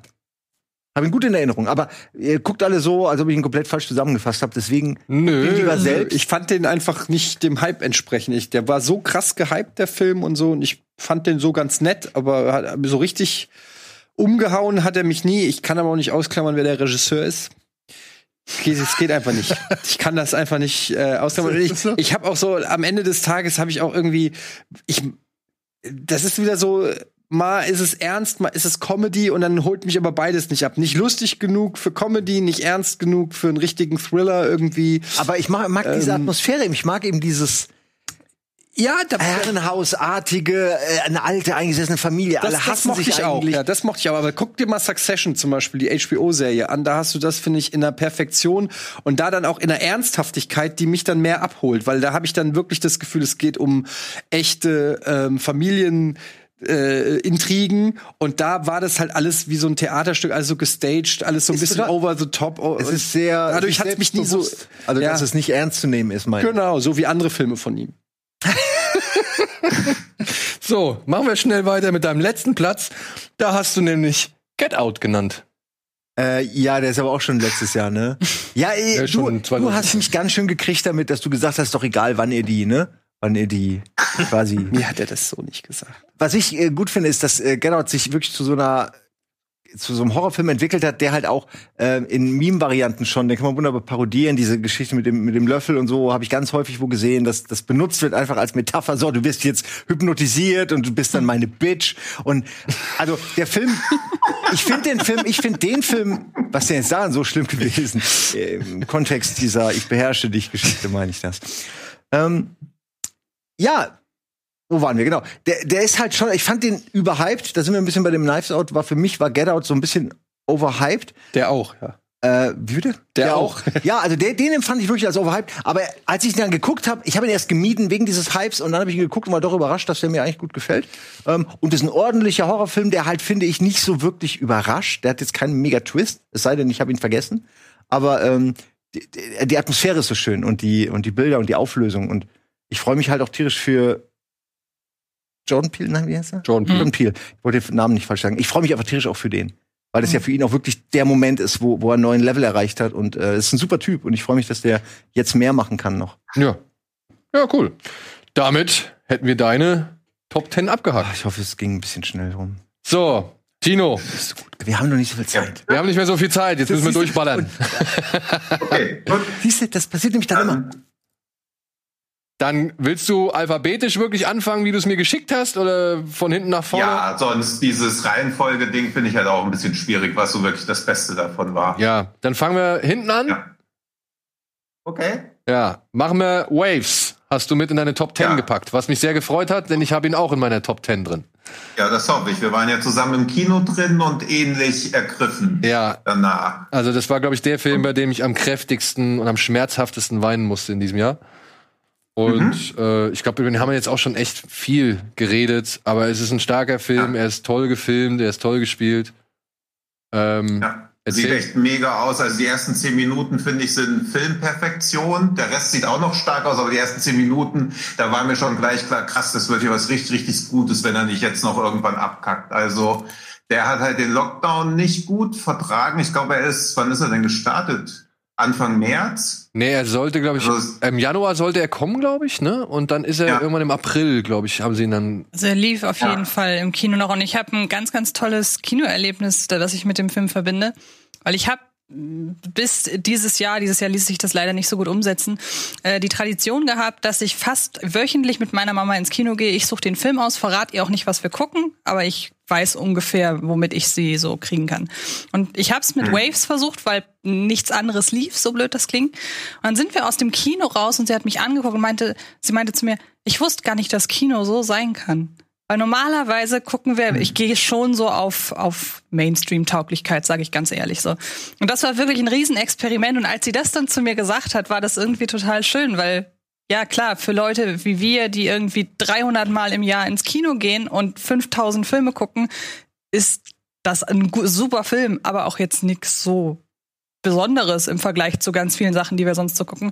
Aber für Leute, die dann halt wirklich diese klassischen Gelegenheitskinogänger sind, ist das ja wirklich mal so ein ganz anderer Einblick in eine andere Art Kino. Und ich fand es wirklich schön, dass das dann irgendwie auch, wenn man Ja, sich mal halt drauf auf dem einlässt, Level- so funktioniert. Genau, dass es halt bei den Leuten ankommt und halt Genau, ja. bei uns und ja, ja, also dass der Film gemeinsame Ja. Nenner findet.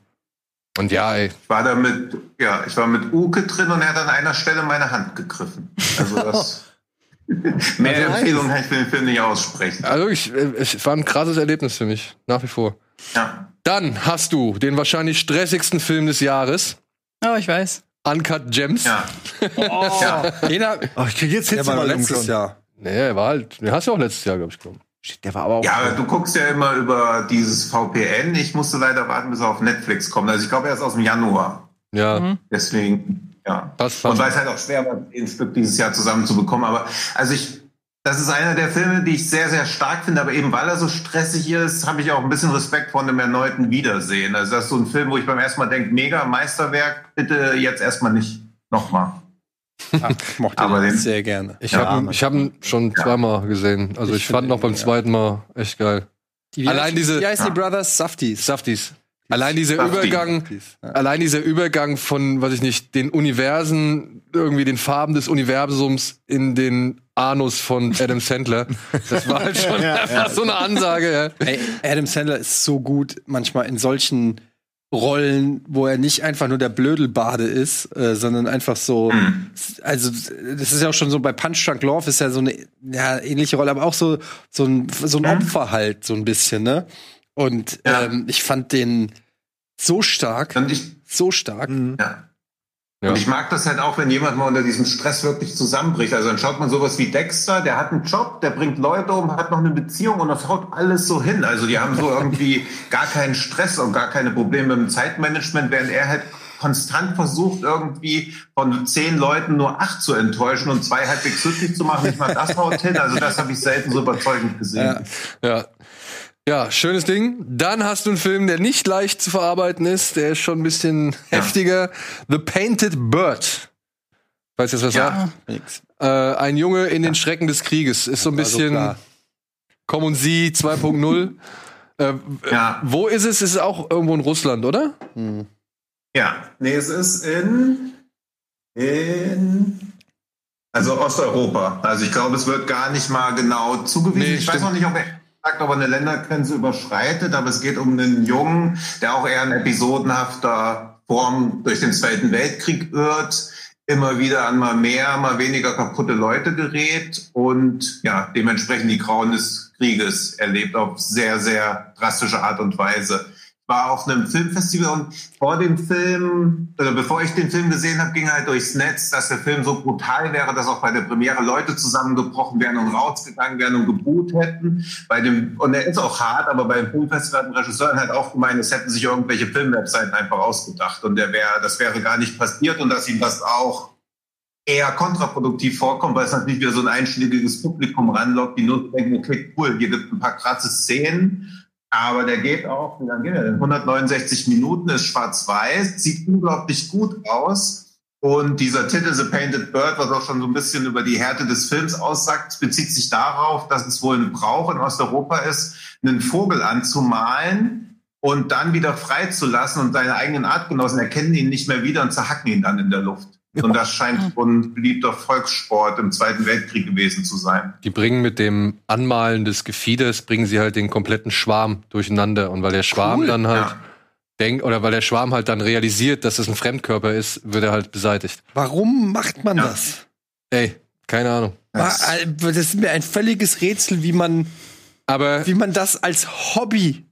Das setzt der Film halt gleich mit so Sachen wie ähm, irgendwann landet der Junge bei einem Pfarrer, gespielt von Harvey Keitel, der dann auch Russisch oder sonst oder, oder Mhm. Latein spricht. Ja. Und Harvey Keitel sagt halt, er kann auf den Jungen nicht aufpassen, also übergibt er den Jungen an einen anderen Mann, von dem er glaubt, dass der aufrichtig ist, aber das ist der halt alles andere, ja. Also der ist halt genau das komplette Gegenteil davon. Und man fragt sich halt auch, warum? Weißt du, warum? Ja. Weil wir halt schon von Geburt an vielleicht auch immer schon ein bisschen scheiße gewesen sind. Aber ich finde, also, Ja. das sind bestimmt gute Filme auch. Ähm, wie heißt der andere Kriegsfilm, der jetzt auf Blu-ray rausgekommen Kommen ist? Sie. Kommen Sie. Kommen und Sie? Ich habe den äh, auch auf meiner Liste und so. Ich habe den ja noch nie gesehen, aber ich kann das gerade nicht. Also ich weiß nicht. Ich habe, ich bin schon echt. Äh, dieses Jahr war schon echt heftig, ist immer noch heftig mit Lockdown und so. Nimmt mich emotional alles sehr mit, auch wenn man das nicht merkt, weil ich hier so Hammer-Gags raushaue. Aber ähm, es ist mir, ich deshalb brauche ich sowas wie äh, äh, nicht Spring Breakers, wie, äh, Palm Springs. Oder Ted Lasso, weißt du, ich brauche ich brauch seichten Scheiß jetzt. Ich kann jetzt mir nicht irgendwie ähm, äh, au- authentische Tri Kriegsdramen drei Stunden lang in Schwarz-Weiß und äh, so auch Monos, den du ja bestimmt auf deiner Liste hast. Nee. Nee, aber also das, das ist mir alles so, oh, das zieht mich richtig runter. Geht, äh, geht gerade nicht. Hoff, Ja. vielleicht, vielleicht geht das irgendwann Ja, mal gut, wieder. das Kino aber- soll dich ja dann auch runterziehen, wenn es darum geht, dass. Ja, aber ich will jetzt aber nicht genau, also es ist einfach nicht die Zeit dafür. Wenn du im Lotto gewonnen hast, Ja, ich dann ist der richtige Moment. An dem Tag, wo ich im Lotto gewinne, ja gebe ich mir das. 2021. Ja. Gut, machen wir schnell weiter. The Book of Vision. Ja. ja. The Book of Vision ist ein Film, der von meinem Liebling Terence Malick produziert wurde, von Carlo Shalom Hintermann, der bisher nur darüber, dadurch aufgefallen ist, dass er eine Doku über Terence Malick produziert hat. So, warum dann Terence Malick sich wiederum genötigt gesehen hat, seinen Film zu produzieren, ist halt relativ offensichtlich. Und es geht um eine, ja, um das Book of Vision, das titelgebende, und um eine Ärztin, die in diesem Buch äh, quasi Ja, sie liest quasi in diesem Buch, dass ein Arzt im Mittelalter zum ersten Mal auch erkannt hat, dass Menschen vielleicht nicht nur körperliche Probleme haben können, sondern auch geistige Probleme. Es geht so ein bisschen um den Anfang der Psychoanalyse. Und dann wandelt der Film auch zu, immer zwischen zwei Zeitebenen hin und her, also zwischen der Erzzeit und zwischen der Vergangenheit. Spielt auch viel mit so vermeintlicher Wiedergeburt und spielt auch ein bisschen so mit diesem typischen Terence Malick-artigen Ding. Aber diesmal ist es nicht so der Glaube, sondern eher so dieser Wandel der Wissenschaft, dass quasi auch ja, im Prinzip war es so, dass im Mittelalter nur Adeligen sowas wie eine Seele zugestanden wird. Und dieser Arzt kommt jetzt so auf die Idee, dass vielleicht alle Menschen eine Seele haben könnten und nicht nur ein Körper sind. Und dass dieses Bewusstsein langsam entsteht, dass alle Menschen quasi zu Gefühlen, äh, äh, zu Gefühlen fähig sind und nicht nur so der einfache Markt nicht einfach nur wie so eine Art Sklave oder so dient. Und dann erkennt sie wieder, dass sie vielleicht wiedergeboren sein könnte und dann verschwimmen diese ganzen Zeitebenen. So, also es ist ein bisschen wie diese Fountain, nur dass es nicht um so eine Liebesgeschichte geht, sondern quasi darum, wie sich Wissenschaft gewandelt hat. Sieht unglaublich gut aus, ist auch wie man an meiner Erklärung jetzt gerade schon merkt, nicht easy zu verstehen. Ich habe ihn leider auch nur einmal bei einem Festival gesehen, sodass ich mir nicht nochmal anschauen konnte, aber der hat mich schon sehr beeindruckt, weil er viele coole Ideen hat, diese Zeitschleifen-Geschichte drin hat, ein bisschen so Science-Fiction-Elemente drin hat, gleichzeitig das aber auch gar nicht versucht, wirklich wissenschaftlich zu erklären, sondern es auch ein bisschen wie so eine Art Fiebertraum wirken lässt. Mhm. Und das hat mich sehr beeindruckt. Ich vermute, werde ich mir niemals anschauen. Doch, doch, den wirst du gucken. Den will, Sobald der ein bisschen Wellen schlägt. Na, ich weiß. Auch, oder wenn ja. du mich halt noch zwei, drei Wochen bearbeitest, das wirst du ja noch machen. So, kannst ja, du ein aber bisschen. Jörg Wittmer hat wieder die Kamera geführt. Ja, super. Also wenn das nicht, ja, siehst du mal. Versuch's ein bisschen kürzer jetzt mit So Long My Son. Den will ich nämlich auch noch gucken. Den habe ich mir auf die Watchlist gesetzt.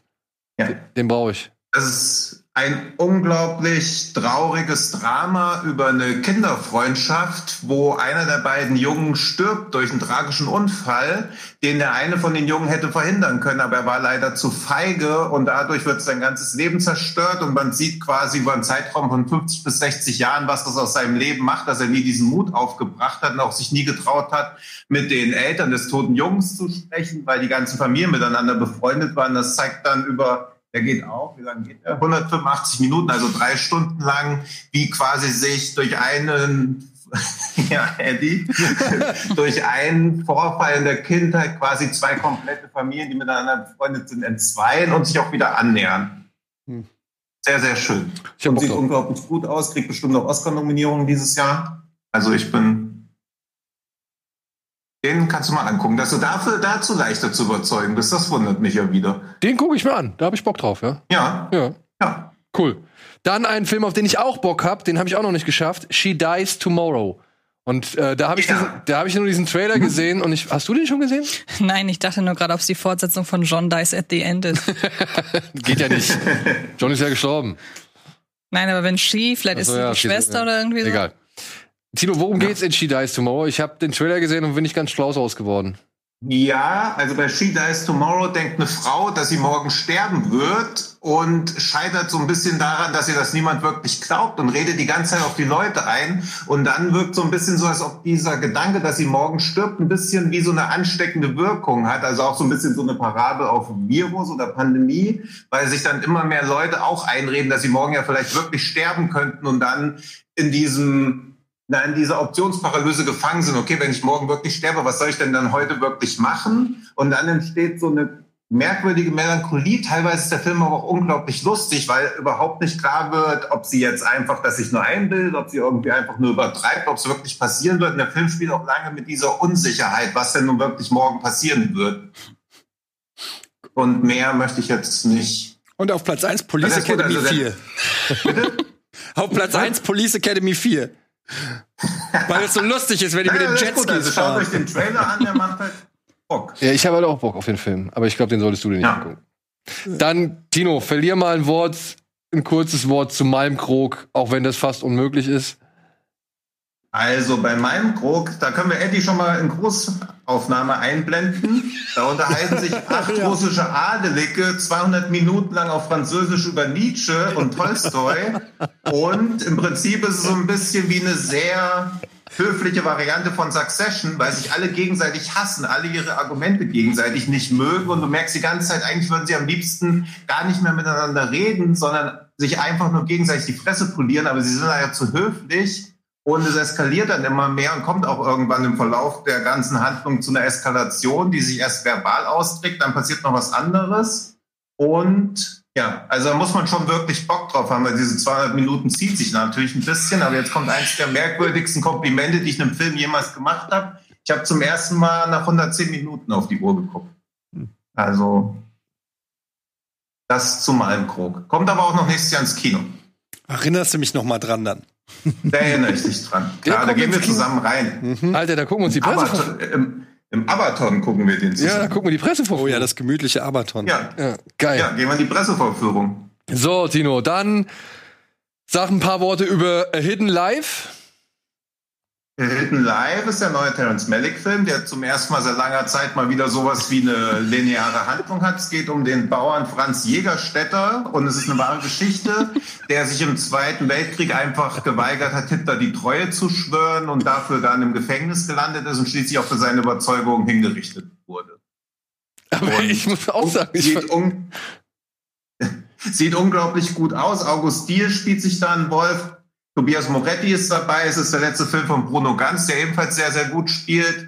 Ist natürlich auch mit 174 Minuten nicht gerade kurz geraten, aber er zeigt dann halt auch auf eine sehr, ja, eine sehr ausgewälzte Art und Weise, wie er quasi immer hin und her gerissen ist und wie man halt sieht, dass ihn sein Glaube, dass er sich Hitler die Treue schwören kann, auch dazu führt, dass er quasi seiner Frau irgendwann mal verklickern muss, okay, für meine Überzeugung werde ich jetzt sterben. Diese Überzeugung ist auch stärker als unsere Liebe und daran zerbricht auch so ein bisschen diese Beziehung. Das wird halt sehr schön beziehungsweise sehr quälend gezeigt. Den mochte ich auch sehr Kann es gerne. sein- Hoffentlich auch Schröck. Kino, kann es sein, dass du einfach nur mal in den Arm genommen werden willst? das Hilferuf. Ja. Einfach mal, wirklich, einfach mal, ich nehme dich gerne einfach mal in den Arm, streichel deine Glatze. Und dann gucken Ja, wir bitte. einfach mal, so, ob wir nicht auch bei Disney Ich Plus was auch- für dich finden. Ich hätte aber auch LP Bayer aus diesem Jahr wäre. Ja, das ist ganz Ja. gut. Ja. So, und jetzt auf Platz, ne, keine kann man nicht. Jetzt noch einmal hast du mittendrin Possessor, ein Film, der tatsächlich deutlich kürzer ist, den du auch gesehen hast. Ja. Den habe ich auch in meiner Liste Ja. drin, weil den fand ich nämlich wirklich, wirklich klasse. Es ist der zweite Film von Brandon Cronenberg, der Sohn von David Cronenberg. Und ich fasse es mal kurz zusammen. Es geht um Menschen, die mit Hilfe einer Maschine in der Lage sind, den Geist eines anderen Menschen zu übernehmen und dessen Aktionen zu steuern. Und eine Agentin, gespielt von Andrea Riceborough, soll hier einen jungen Mann steuern, der einen Industriellen umbringen soll. So viel können wir ja schon mal verraten. Oder? Habe ich irgendwas falsch gesagt? Ja. Schön, schön saftig, der Film. Nee. Ja. Und Bilder, Stimmung, schauspielerische Leistung, Thema und auch die Härte von diesem Film sind für mich top-notch in diesem Jahr. Also es ist wirklich erstaunlich, Hm. dass der Mann mit seinem zweiten Film so ein Brett abgeliefert hat. Meiner Ansicht. Ja. Ja, ist auch ein bisschen schwerfällig, ne? Also ist jetzt äh, schon auch, ja, schon Kunst. Ja. Pff, ja, also so ein Wiedersehen auch eher, um sich zu vergewissern, dass man wirklich alles verstanden hat. als dann wirklich so, dass man denkt, wow, jetzt muss ich ihn noch mal sehen, der hat mich so gepackt. Das ist halt schon so eine aufrichtige Bewunderung für alles. Man ist auch irgendwie emotional drin, aber natürlich fühlt man nicht wirklich mit irgendjemandem mit. Dafür ist der Film viel zu kalt. Ja, aber ist doch, also hat mich jetzt nicht unbedingt gestört. Nehme ich auch nicht. Also es ist halt so aber einer der wenigen Filme auf meiner Liste, bei denen ich nicht geweint habe. aber und also die Härte wird ja jetzt auch sogar merkwürdigerweise, oder das gab es auch schon lange nicht mehr, auch als Marketing-Trick benutzt, weil in Amerika kommt er als Possessor Uncut offiziell raus. Das ist die offizielle Titel vom Film. Weil es wohl auch noch eine Cut-Version gibt, aber in der Kinoversion heißt er offiziell Possessor Uncut. Okay. Das habe ich auch seit Jahren nicht mehr gesehen, dass Uncut irgendwo im Titel auftaucht. Aber er hat auf jeden Das Fall ein paar der härtesten Filmszenen des Jahres drin, oder? Ich war Ja. ja relativ, also mir geht's tatsächlich bei Possessor so wie Eddie bei Knives Out.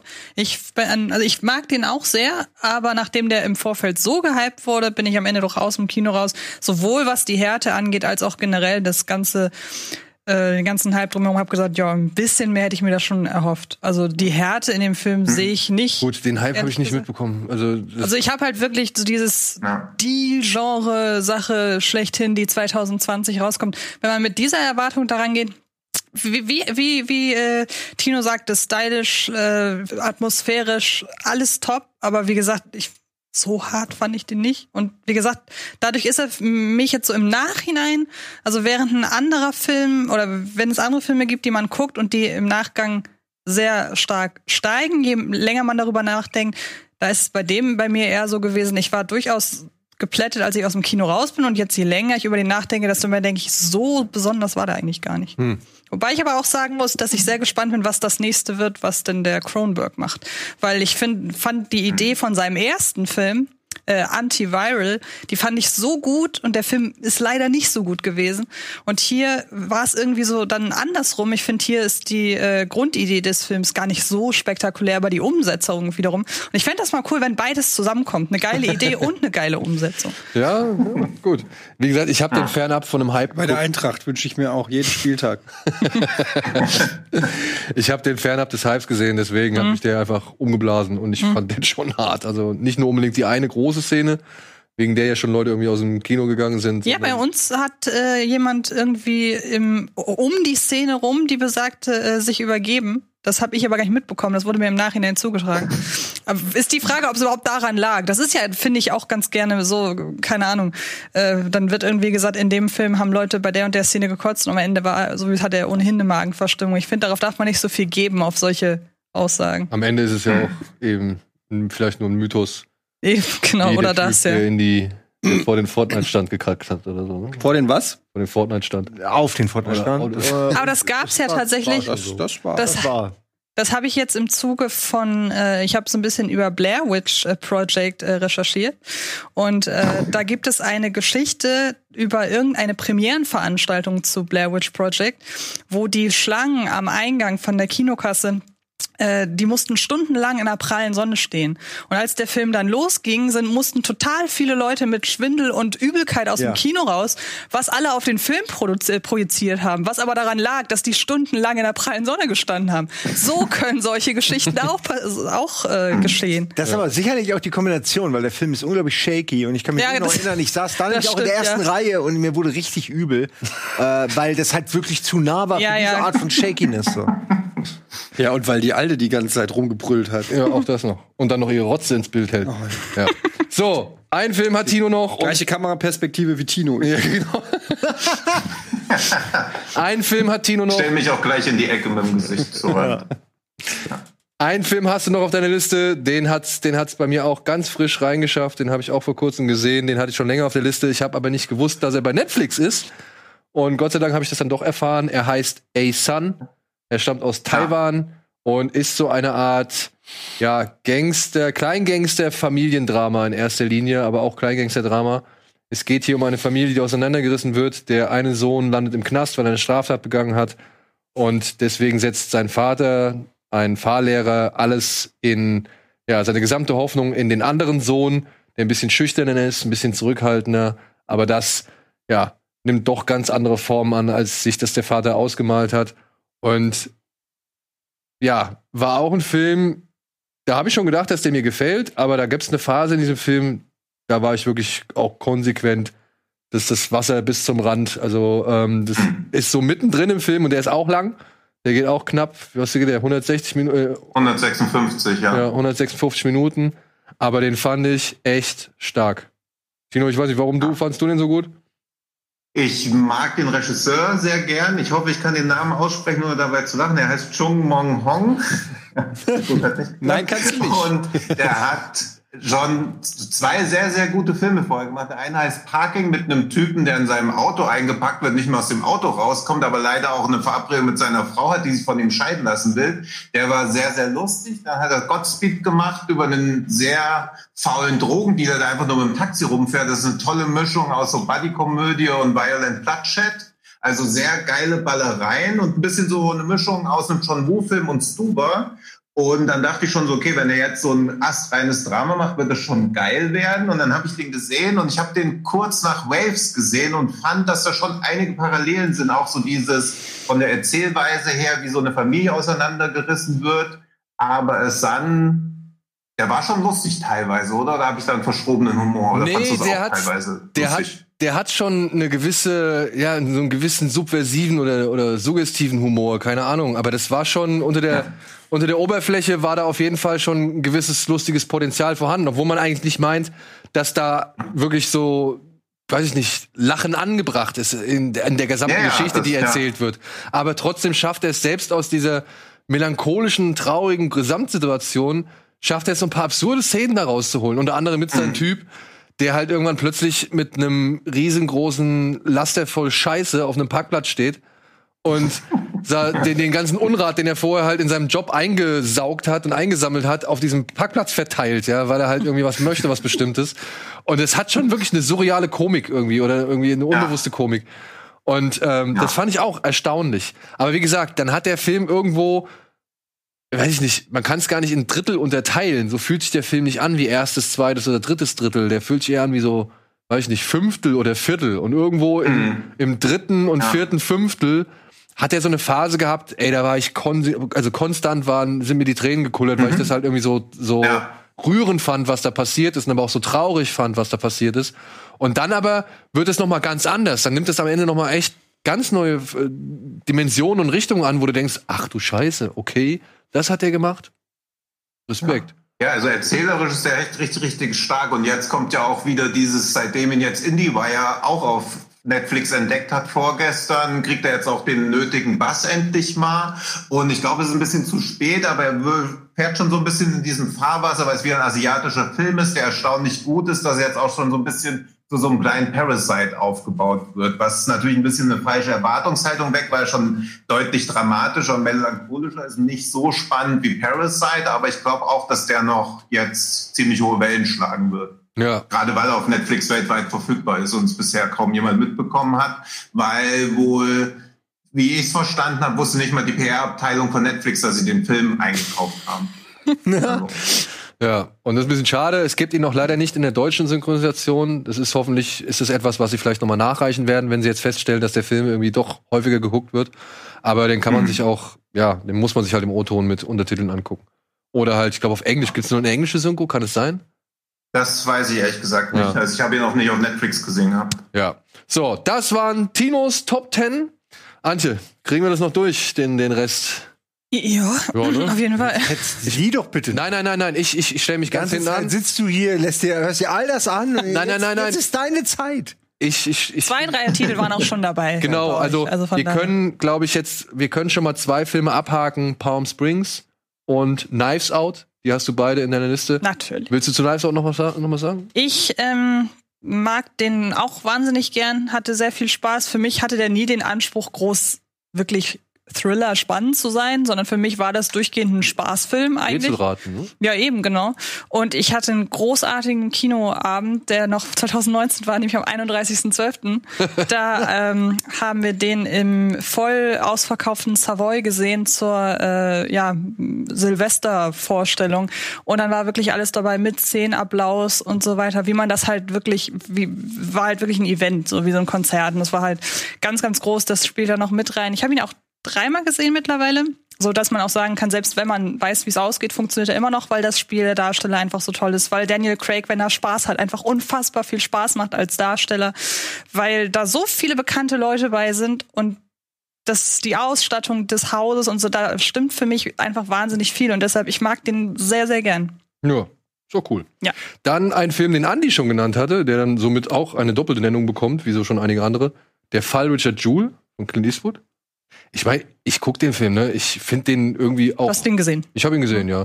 Schon, ich habe ihn sogar schon zweimal gesehen. Meine Frau hat, musste sich Mhm. den noch angucken vor einiger Zeit und dann habe ich ihn noch mal geguckt. Stimmt, den haben wir auch schon gesehen, ja. Ich meine, er ist schon so ein bisschen kalkuliert, dass man sich darüber aufregt, wie sie mit ihm umgehen so. Ja, und es ist sehr amerikanisch teilweise dieser unbändige Glaube daran, dass am Ende alles gut wird, an den Glauben an Gerechtigkeit und so und teilweise arg pathetisch. Aber dafür ist es halt Eastwood, muss man ganz klar sagen. Und was ich dem, was ich an dem Film auch wahnsinnig mag, ist einfach die ganze Art so verallgemeinernd das klingt, weil solche Filme gibt es kaum noch. Es gibt irgendwie kaum noch diese klassischen, ja, ich würde, ich hätte jetzt fast Gerichtsfilm gesagt, obwohl äh, der Gericht gar nicht drin vorkommt, aber so dieses Flair einer Ermittlung mit ja so ein bisschen Krimi, so ein bisschen Thriller, so ein bisschen Drama und so solche Filme gibt es, wie Ja, und gesagt, dann halt kaum auch- noch. Und Dann äh, halt auch für den kleinen Mann einstehen. So. Eben, genau. Also wirklich eine wahre Geschichte über einen Typen, der äh, ja zu Unrecht in die Presse gerutscht ist als Verdächtiger eines Terroranschlags und wodurch dann erst das FBI überhaupt so richtig auf ihn aufmerksam wurde. Gespielt von jemandem, das ist seine allererste Rolle, dieser, weiß gerade nicht, wie der heißt. Hause? Äh, Ja, genau. Paul Der, Hause, Paul Hauser, Paul Walter Genau. Hauser heißt er, glaube ich. der sich da die Seele aus dem Leib spielt, wo Das ich ist nicht mich seine erste Rolle. Der hat bei Tonja hat er schon mitgespielt. Dann ist es aber eine relativ, äh, dann hat er bislang nicht so viel gemacht. Nee, hat ich. nicht so Irgendwie viel ist gemacht. mir das in Erinnerung geblieben, dass der bislang gar nichts oder nur ganz wenig gemacht hat. Und ich habe mich verzweifelt gefragt, wo die Oscar-Nominierung geblieben ist, weil Kathy Bates Ja. für ihren einen Monolog, den sie in Ja. dem Film hat, die Oscar-Nominierung gekriegt hat. Und der spielt sich da die Seele aus dem Leib als so ein, ja, geprügelter. Hund. Sam Rockwell, großartig. Geht So ein immer. bisschen Wiederauflage seiner Und hier John Hamm ist wieder mit dabei.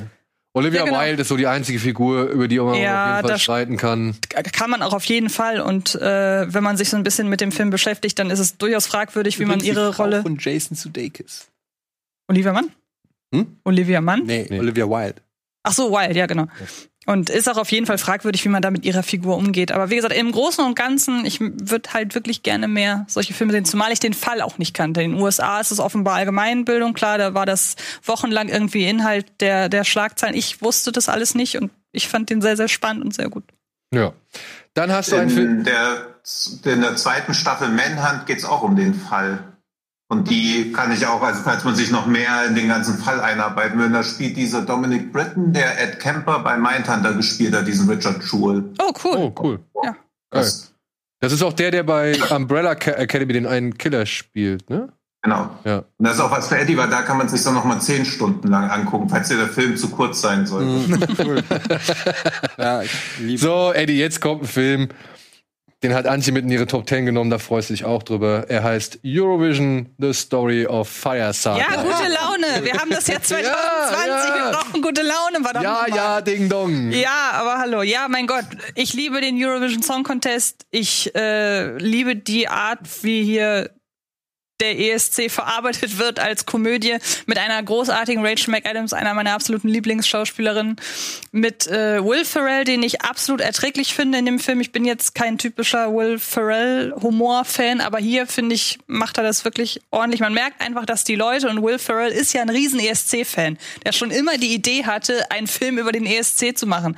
Und man merkt einfach, dass er verinnerlicht hat, was diese Veranstaltung ausmacht. Und dabei ist eine teilweise ein bisschen zu lange, aber mit sehr schönen Ohrwürmern versehende Komödie draus geworden, die einfach verdammt viel gute Laune macht und Spaß macht. Und in meinen Top Ten sind noch einige Filme drin, die einfach gute Laune machen. und da gehört Eurovision auf jeden Fall dazu. Nicht, du, hast, du hast mir davon erzählt, du warst auch genau wie jetzt so begeistert davon, dass ich den direkt am selben Tag auch noch geguckt habe. Kannst ich du kann ihn auch? bestätigen, äh, der ist äh, auch äh, für Männer ein guter Film. Okay, das freut Macht wirklich Spaß.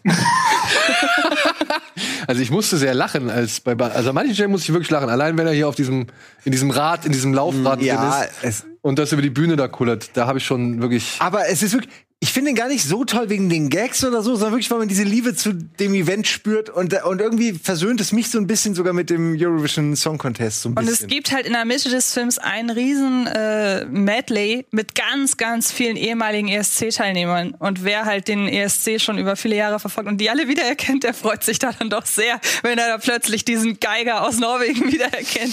Ich mag den Sind extrem. Lordi gerne. nicht auch mit dabei? Oh, das weiß ich jetzt gar nicht. Das weiß ich jetzt gar nicht. Gut. Ich fand nur diesen einen Dubstep-Mettler, den fand ich ganz cool. Mhm. Ist der, ist der echt oder war das eine Erfindung für den Film? Ich habe keine Ahnung. Den sieht man einmal so zwischendurch. Ist auch auf der CD drauf. Ja? Okay. Gut. So, ein Film, der ja vielleicht nicht ganz so gute Laune verbreitet, sondern eher das Gegenteil, nennt sich Bombshell. Den hast du auch mit in deine Liste gepackt. Ja, so ein bisschen äh, Adam McKay light, würde ich sagen. Also Adam McKay, um das in Erinnerung zu rufen, hat äh, The Big Shot gemacht und Vice gemacht. Also diese Nacherzählung von realen Ereignissen mit einer gewissen Metaebene drin.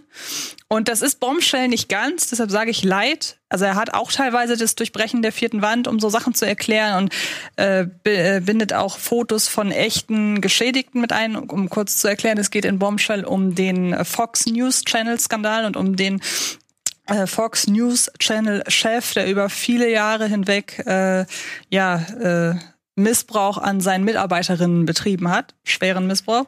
Und ähm, das ist die Aufarbeitung dessen mit Charlize Theron, Nicole Kidman und äh, Margot Robbie in den Hauptrollen. Beide, ähm, Charlize Theron und äh, Nicole Kidman spielen jeweils echte Vorbilder, also Frauen, denen das wirklich so passiert ist. Und Margot Robbie ist quasi die Verkörperung von ja ganz vielen Frauen, die äh, denen ebenfalls sowas widerfahren ist. Und ich fand den ja ähm, unterhaltsam ist bei dem Thema ein ganz ganz blödes Wort, aber er hat mir auf eine sehr kurzweilige, nahbare Weise die Dimension dieses äh, Problems äh, deutlich gemacht.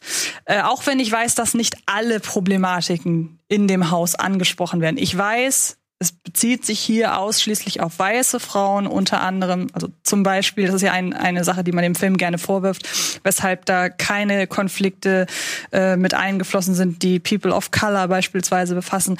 Weiß ich alles, aber darum geht es in dem Film nicht. Der Film behandelt die Schicksale dieser drei Frauen. So und das hat er meiner Ansicht nach gut gemacht und ähm, ich fand den wirklich echt gut. Auch wenn es, muss ich zugeben, sehr befremdlich ist, insbesondere Nicole Kidman so zurechtgeschminkt zu sehen. Also Das wollte ich gerade fragen, aber ich hatte Angst, sie hat Nee, die Nee, nee. gelaufene wirklich- Schönheits-OP oder so. Nein, Nee, nein, nee, die, die den sollen- Das gute. Maske einfach. die sollen so aussehen wie die Vorbilder, was ich gestehen muss, nicht so unbedingt gesehen habe.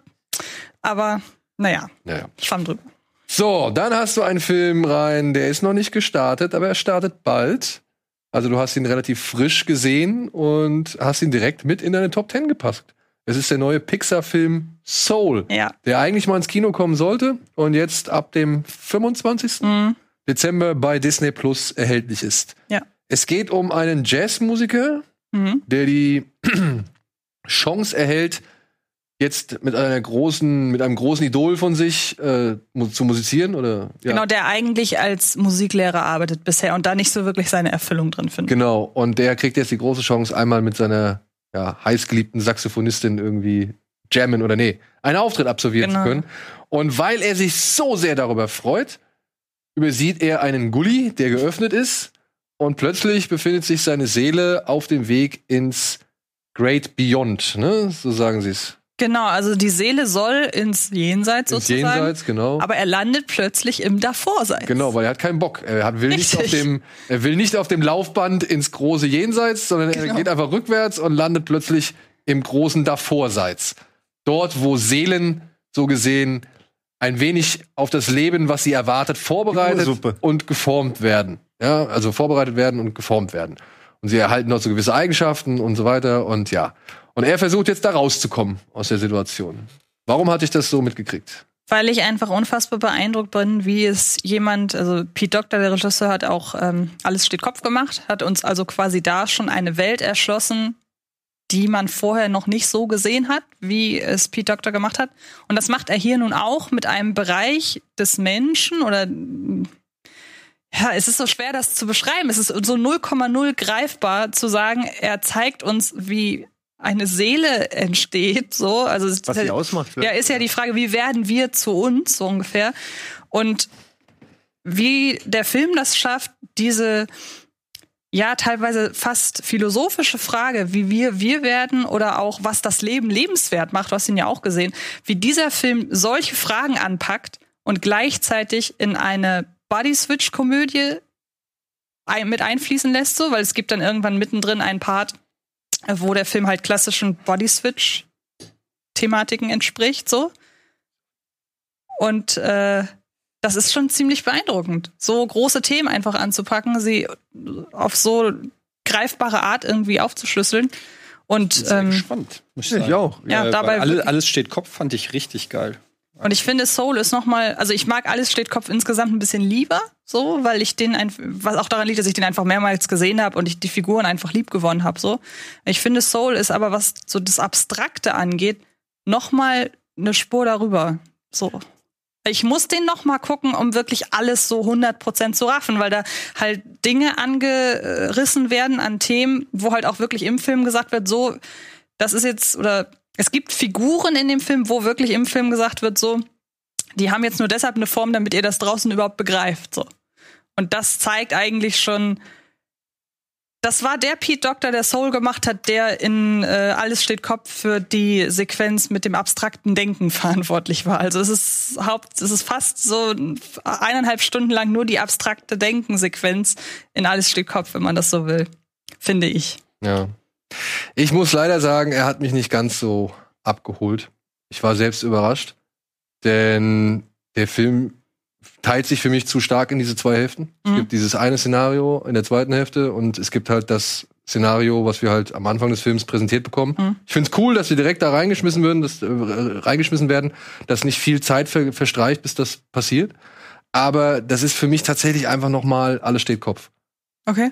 Und wo alles steht Kopf so Momente hatte wie mit Bing Bong, Mhm. wo ich wirklich in Tränen aufgelöst da gesessen habe und einfach nicht mehr konnte, weil mir dieser imaginäre Elefant so leid hat oder dieses imaginäre Fantasietier. Ähm, also wo es mir wirklich ans Herz ging, habe ich leider in Soul nicht einen solchen Moment gefunden. Ja, der ist, das, das, da stimme ich dir sogar zu, dass der nicht so, allein schon aufgrund seiner Dimension, die er anspricht, nicht so herzlich ist teilweise. Aber der hat dann auch wieder Momente, also wo es mir so ging, wie glaube ich dir bei Bing Bong, ist in äh, Soul der Moment, wenn sie zeigen, was mit verlorenen Seelen passiert. Und das ist auf so eine so, be so beeindruckend erschütternde Art und Weise nachvollziehbar, wie sie es hier zeigen, da musste ich wahnsinnig schlucken. Ja, ey, ich hätte das gerne länger und mehr gesehen, Mhm. weiter ausgereizt. Dadurch, dass der Film halt nochmal dieses, sag ich mal, nochmal den Ton wechselt. Leute, ich will nicht unterbrechen. Der Film ist noch nicht mal erschienen. Ihr redet seit zehn Minuten über einen Film, den außer euch beiden noch niemand Ach, gesehen seit hat. zehn Minuten. Jetzt übertreibt mal wieder nicht so maß. Spiel mal lieber li wieder Ja, ja, Ding Dong. Ja, okay, wir spielen ja. Ja, ja, Ding Dong. Okay, Soul. Palm Springs hast du schon genannt. Auf deinem weiteren Platz hast du, oder ein weiterer Film in deiner Liste ist The Nest. Ja. Was ich sehr unterstützen kann. Tolles Drama vom Regisseur von, Martha Marcy May Marlene, Genau. wie der heißt. Der Sektenfilm. das war der Sektenfilm Martha Marcy May Marlene, aber jetzt The Nest ist ein Ehedrama. So Ja, es geht um eine Familie, die umzieht, weil der Vater, gespielt von äh, Hugh. McGregor, nee, Jude Law, genau, weil der einen neuen Job hat. Ich weiß ehrlich gesagt gar nicht mehr, in was für einer, Bran was für einer Branche er arbeitet. Angeben. Und Waste Management. irgendwie sowas. Und der Film zeichnet einfach nach, was passiert, wenn man der Gier zum Opfer fällt. Ja. Und das auf sehr, sehr beeindruckende, unfassbar schöne Weise. Obwohl der Film jetzt nicht so die großen Bildgewalten hat, habe ich 2020 kaum einen schöneren Film gesehen als den. Ich kann das noch nicht mal richtig beschreiben. Das sind einfach so klare und schön choreografierte Bilder. Äh, Wie gesagt, 2021 hat er seinen Kinostart, gibt's bei iTunes US schon zum äh, Download. Also Mit Carrie Coon und Jude Law in der Hauptrolle. Carrie Cool? Ähm, die Schwester in Gone Girl von Ben Affleck. zum Beispiel Leftovers. Fargo 3, Argo Also oder Staffel Fargo? Fargo. Fargo. Fargo. Dritte Staffel. Und natürlich The Leftovers, ja. Carrie Coon, mega. Ja, gute Schauspielerin. Wirklich. Ja. Kann ich auch wärmstens empfehlen.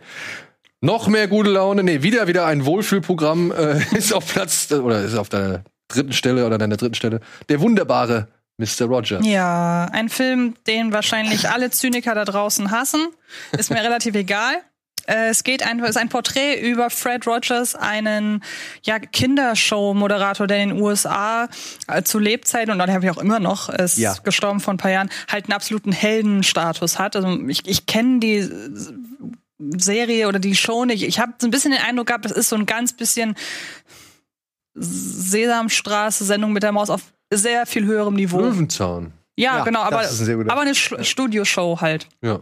Wo dann halt Fred Rogers, in diesem Fall gespielt von ähm, äh, Tom Hanks, der übrigens auf ganz vielen Ecken verwandt ist mit Fred Rogers, ähm, ihn spielt. Und Und meine teuflischen Nachbarn sitzt er nach seinem Albtraum auf dem Bett und glotzt sich die wunderbare Welt des Mr. Rogers im Fernsehen an. Falls du dich erinnern kannst.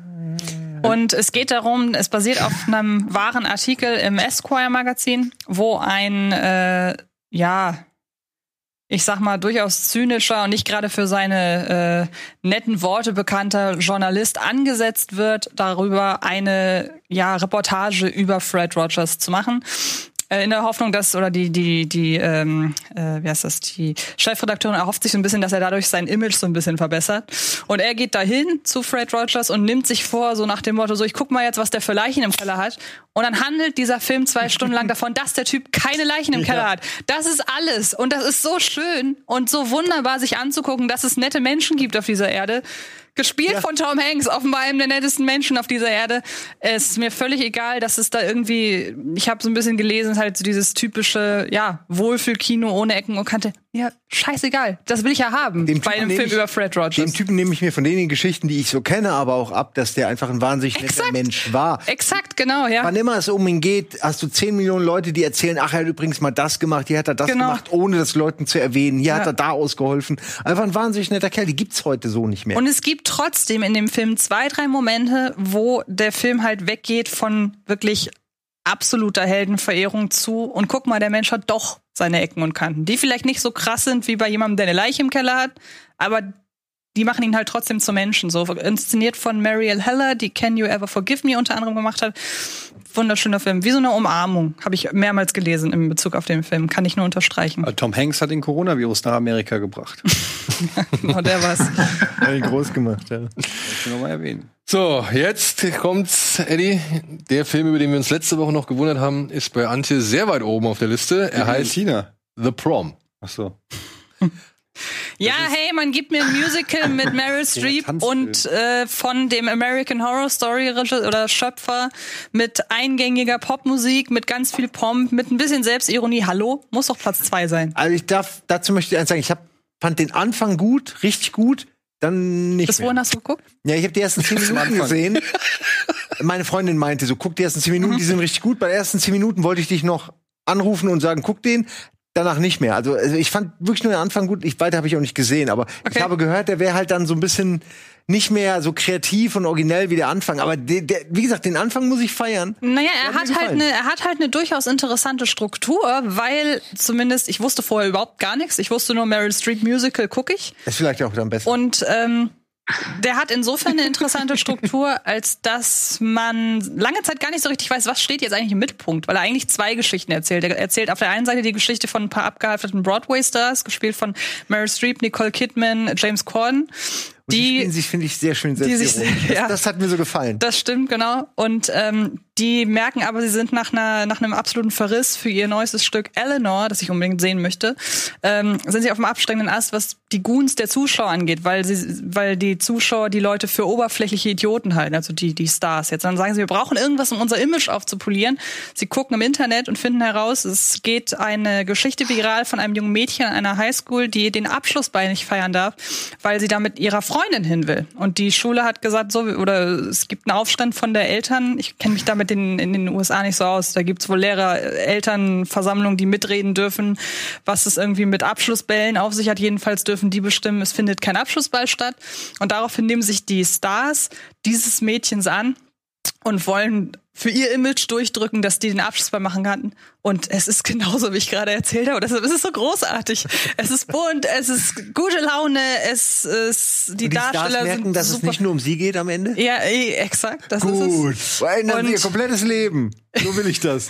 Und es, es gibt halt so großartige Momente. Irgendwie Dann steht da Meryl Streep am Hotel, äh, an einer Hotelrezeption und die wollen halt alle ein Zimmer haben.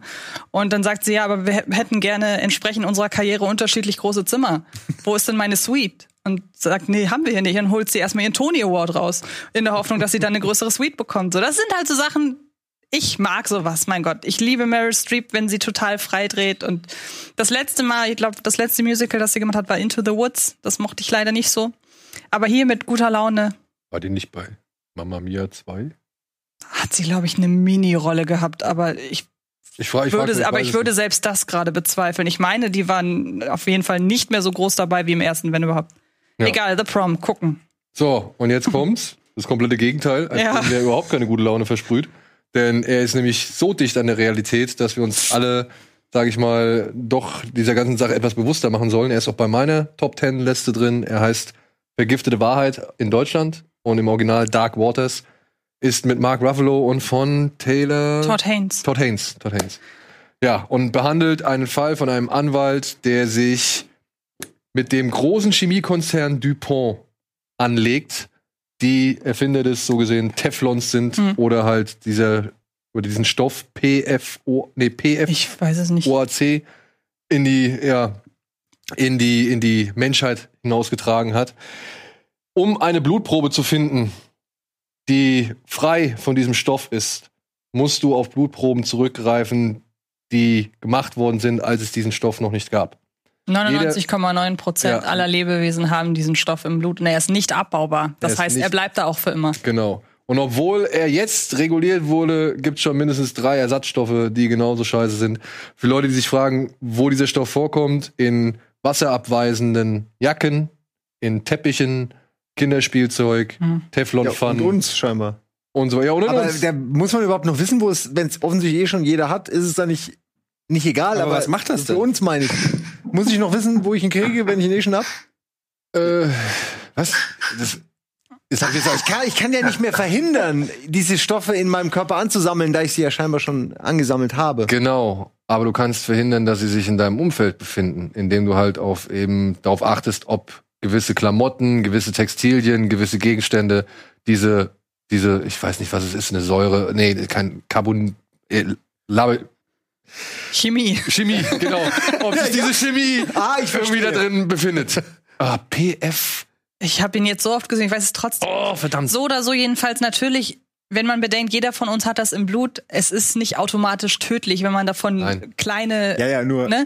Aber zeigt, es geht dann es verbreitet eben, ist. also es geht halt beispielsweise darum, dass es wird so nach und nach aufgedröselt dieser ganze Skandal an so Sachen wie etwa, dass die Chemiearbeiter in den Fabriken, dass da die äh, Sterbe und ähm, Geburt, Krebsrate. Krebsrate oder auch Geburtenrate von von äh, missgebildeten Kindern, dass die da halt wahnsinnig groß Also ist. hat schon einen Einfluss. Also Ja, ja. Ja, nachweisbaren Einfluss, nur nicht äh, in unserer Der Konzeption. Film beschreibt unter anderem, genau, nur nicht der Film beschreibt unter anderem eine riesengroß angelegte Studie, die gemacht worden ist, um Ja. rauszufinden, wie schädlich eben das Abführen dieser Chemieabfälle Ja. ins Trinkwasser auf die Umgebung war oder halt eben auf die gesamte äh, Landesbevölkerung so. Und es gibt eine Szene, die steht so unfassbar gut für diesen Film, weil ich weiß noch, als wir uns den Film damals angeguckt haben, wir sind bis zum Ende sitzen geblieben und standen danach noch ewig im Foyer rum, weil da auch eine Chemikerin anwesend war, mit der wir uns noch ausgetauscht haben, weil uns das so beschäftigt hat. Und es gibt eine Szene in dem Film, da sitzt Mark Ruffalo gegenüber einem äh, Chemiker und möchte sich von dem einfach so ein bisschen erklären lassen,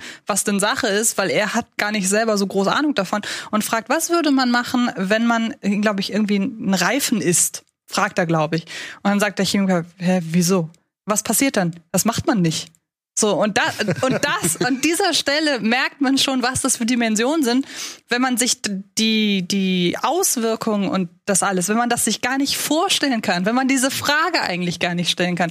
Und das ist halt, es ist so unfassbar präsent, wenn man danach so die Texttafeln liest, so ein bisschen wie bei Spotlight damals, wenn man im Nachhinein dann liest, wo das alles war und wo, wo das alles vorgefallen ist. Und es hat diesen, diesen, diesen Nachhall hat äh, vergiftete Wahrheit auch. Und noch dazu kommt, das klingt alles wahnsinnig trocken, aber der ist halt auch noch wahnsinnig spannend inszeniert. Also es ist, finde ich, der bessere Fincher-Film in diesem Jahr, wenn es denn ein Fincher-Film wäre. Also ähm, muss man muss man sich finde ich angucken. Also Ich finde, das Ja. ist sowas, das muss man auch in Schulen zeigen und so. Und ich habe den im letzten Jahr gesehen und wusste, da wird nichts mehr drüber kommen. Das wird auch, wenn ich in zehn Jahren wieder meine Jahrzehnten besten Listen mache, wird der sehr sehr weit oben sein. Das ist ein Film, den vergisst man so schnell nicht. Hast du nicht gesehen? Aber die Reife, Reifenprüfung. Ich Ja. mag das, dass du mir beipflichtest. Ja, wie gesagt, ich habe ihn auch in meiner Liste, genau wie A Sun, wie Gangs of London, wie Waves, wie Palm Springs und Possessor. Das sind so die Sachen, die auch bei mir in der Liste vorkommen. Darüber hinaus habe ich noch Wolfwalkers, einen Zeichentrickfilm vom irischen Cartoon Saloon. Das sind die, die unter anderem schon äh, hier Song of the Sea gemacht haben oder Legend of Kells heißt der, glaube ich. Oder Breadwinner, der, das war einer der letzten Filme. Und hier geht es um, der ist gerade auf Apple TV Plus erhältlich. Ja, wer hat's nicht? Hier geht's um eine, ja, hier geht's um zwei Mädchen. Das eine heißt Robin, die ist mit ihrem Vater gerade in eine irische Stadt namens Kilkenny äh, gezogen, denn der Vater soll dort die Wölfe, die im benachbarten Wald ihr Unwesen treiben, soll er zur Strecke bringen. Auf äh, Rat oder auf Befehl des Lord Protectors. Und weil Robin ihrem Vater eines Tages folgt, trifft sie auf Maeve oder Mev, ich weiß nicht genau, wie es ausgesprochen wird, Maeve, glaube ich, wird es ausgesprochen, ein junges Mädchen, die mit ihrer Mutter und einem Rudel Wölfe im Wald lebt und die so eine Art Gestaltwandlerin ist. Wenn sie schläft, verwandelt sie sich in einen Wolf. Und diese beiden Mädchen freunden sich an. Denn die Mutter von Maeve, die schläft die ganze Zeit und kommt in ihrer Wolfsgestalt einfach nicht zum Rudel zurück. Und sie wissen nicht, wo sie ist. Und Robin soll ihr halt behilflich sein, die Mutter zu finden. Das Ganze entwickelt sich so ein bisschen zu Prinzessin Mononoke in Knuddelig und, und diversen anderen Themen. Ähm, ist meiner Ansicht nach sehr charmant gezeichnet, beinhaltet auch ein paar düstere Momente, die nicht unbedingt für die allerkleinsten Zuschauer geeignet sind. Aber die Themen, sich über die Autoritäten und über gewisse Dinge hinwegzusetzen, wenn sie halt einfach nicht dem normalen Menschenverstand und dem moralischen Verständnis entsprechen, fand ich hier super rübergebracht. Es ist eine geile Geschichte. Gerade diese Zeichnungen, die dann immer mal wieder so einen Perspektivswechsel einnehmen, wenn gerade so die Sicht der Wölfe eingenommen wird, gibt's eine tolle Sequenz, wie die beiden nachts durch, die, durch den Wald rennen mit einem super Song. Hat mir Gänsehaut gemacht. Also war der Animationsfilm, der mich in diesem Jahr doch noch mehr begeistern konnte. Finde ich super. So, dann habe ich noch einen Film, ja, der ist auch ein bisschen untergegangen und ich verstehe gar nicht warum. Ich fand ihn irgendwie richtig cool. Ein spanischen Film, er heißt Die obskuren Geschichten eines Zugreisenden. Großartig. Ist so eine Art Episodenfilm, in dem der damit beginnt, dass eine Frau im Zug einem Mann gegenüber sitzt und der erzählt halt voll die schräge Geschichte. Ja, natürlich. Ja, Ja. ja. das ist gut. Und du denkst dir am Anfang so, ja, okay, komm, der erzählt da halt einfach so seinen, seinen Nonsens und was weiß ich. Aber dann kommt da mittendrin eine Geschichte über eine wirklich Kapert die andere Geschichte. ja, ey, weniger. also über eine über eine missratene oder keine Ahnung, eine völlig fehlgeleitete Beziehung. Und ey, das ist mit einer der heftigsten Geschichten gewesen, die man diesen Jahr gesehen hat und die dann halt auch noch wirklich splätterig irgendwie ausgeführt wird, obwohl das gar nicht so im, im der Kern des Ganzen ist. Aber dieser ganze Film nimmt dann so viele Erzählebenen und Dimensionen an und plötzlich weißt du gar nicht mehr so wirklich, was du von all dem halten sollst und es wird immer obskurer und ja, schräger und verworrener und trotzdem hast du am Ende sitzt du da und hast so ein gewisses Grundkonstrukt verstanden und ja, hast einen Film gehabt, der dich zutiefst schockiert hat, der dich amüsiert hat, der dein Gorbauerherz erfreut. Ja, und äh, trotzdem irgendwie geil gespielt ist, cool in Szene gesetzt ist, aus vielen kleinen Geschichten sich zusammensetzt und das Erzählen, wie man halt Erzählungen, sag ich mal, weitergibt und wie sich Erzählungen entwickeln, weil sie halt Ja. von anderen Leuten weitergegeben wird, zum Thema macht. In einer Geschichte, in der Leute eigentlich nur Geschichten erzählen. Und das fand ich alles in allem echt stark. Man muss echt sagen, es ist eine Glückssache, dass man den Film in Deutschland unter dem Titel Die obskuren Geschichten eines Zugreisenden, dass man den trotzdem entdeckt hat. Weil das ja nicht unbedingt ein Film ist, würde ich mal behaupten, wenn man sich nicht irgendwie vor damit auseinandergesetzt, worum es geht, zu dem man jetzt unbedingt greifen würde. Ja. So. Ja.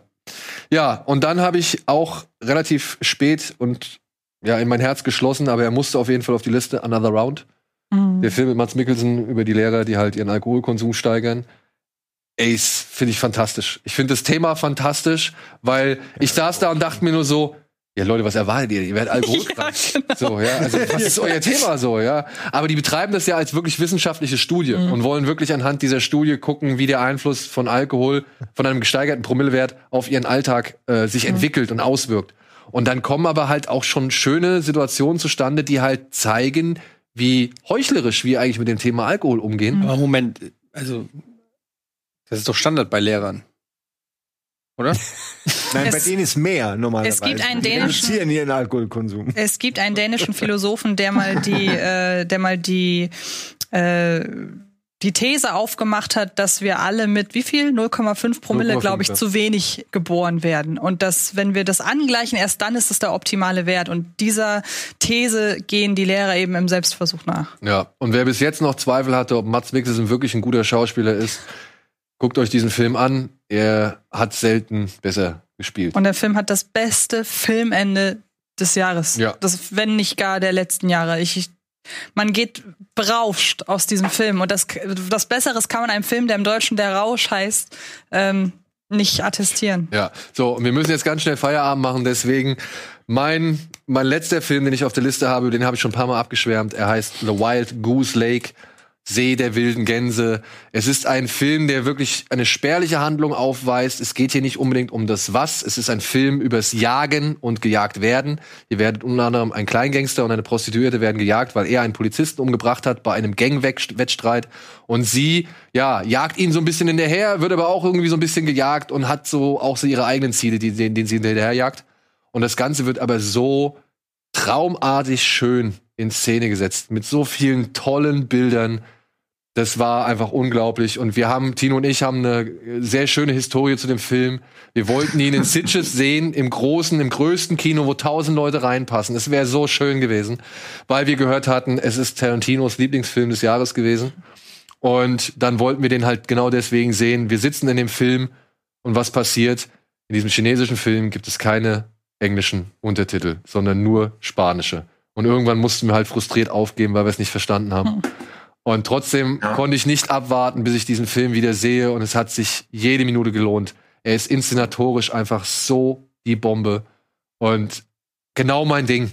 Einfach diese beiden, diese beiden Drifter, diese beiden ziellosen Menschen, die irgendwie trotz schon von einem schöneren Leben träumen und auch irgendwie denken, sie könnten es irgendwann mal erreichen, aber trotzdem auch wissen, in diesem Land, in diesem Staat, in den Umständen, in denen sie sich befinden, wird es einfach nicht machbar sein.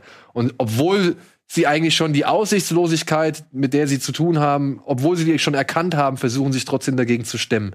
Und das schafft der Film auch mit, wie gesagt, traumhaften Bildern zu erzählen, auch mit einer gewissen Staatskritik, die die staatliche Institution, die solche Filme dann halt auch für den öffentlichen Markt oder für den weltweiten Markt durchlässt, offensichtlich nicht erkannt hat.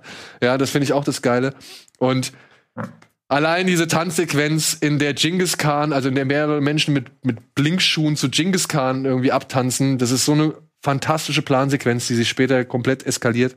Also ist mein mit meinem Lieblingsfilm mhm. des Jahres. Ich finde den großartig. Ich finde den wirklich großartig. Aber auch schon wieder Gänsehaut bekommen, als ich den Regenschirm gesehen habe. Ja, und er hat den wirklich, er hat den besten Regenschirmkill des Jahres. So. Nur des Jahres. Ja, oder von mir aus der letzten zehn Jahre. Ja. Aber, aber können wir uns dann darauf einigen, dass Palm Springs der beste Film des Jahres ist? Also der wurde am Weil ich glaube, hier, wenn du ihn gesehen hättest, hättest du ihn garantiert auch gewählt. Ich glaube langsam auch, ja. Ich habe übrigens 20 Filme markiert, die ich jetzt alle gucken muss. Ja. So, also. Ich werde auch noch mal bei Letterbox eine Liste, eine Gesamtliste von uns allen machen und ja. Aber ich finde, auf den kann man sich gut einigen. Ja, kann man. Ja. Cool. In diesem Sinne. Danke, oh. Tino. Danke, Antje. Danke, Gerne. Simon. Danke, Eddie. Danke euch da draußen.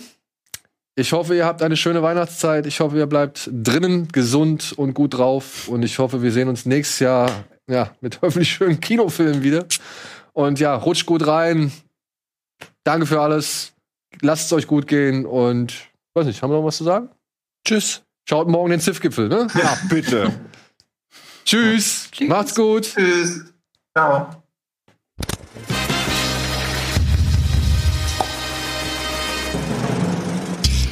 Diese Sendung kannst du als Video schauen und als Podcast hören. Mehr Infos unter rbtv.to/kinoplus.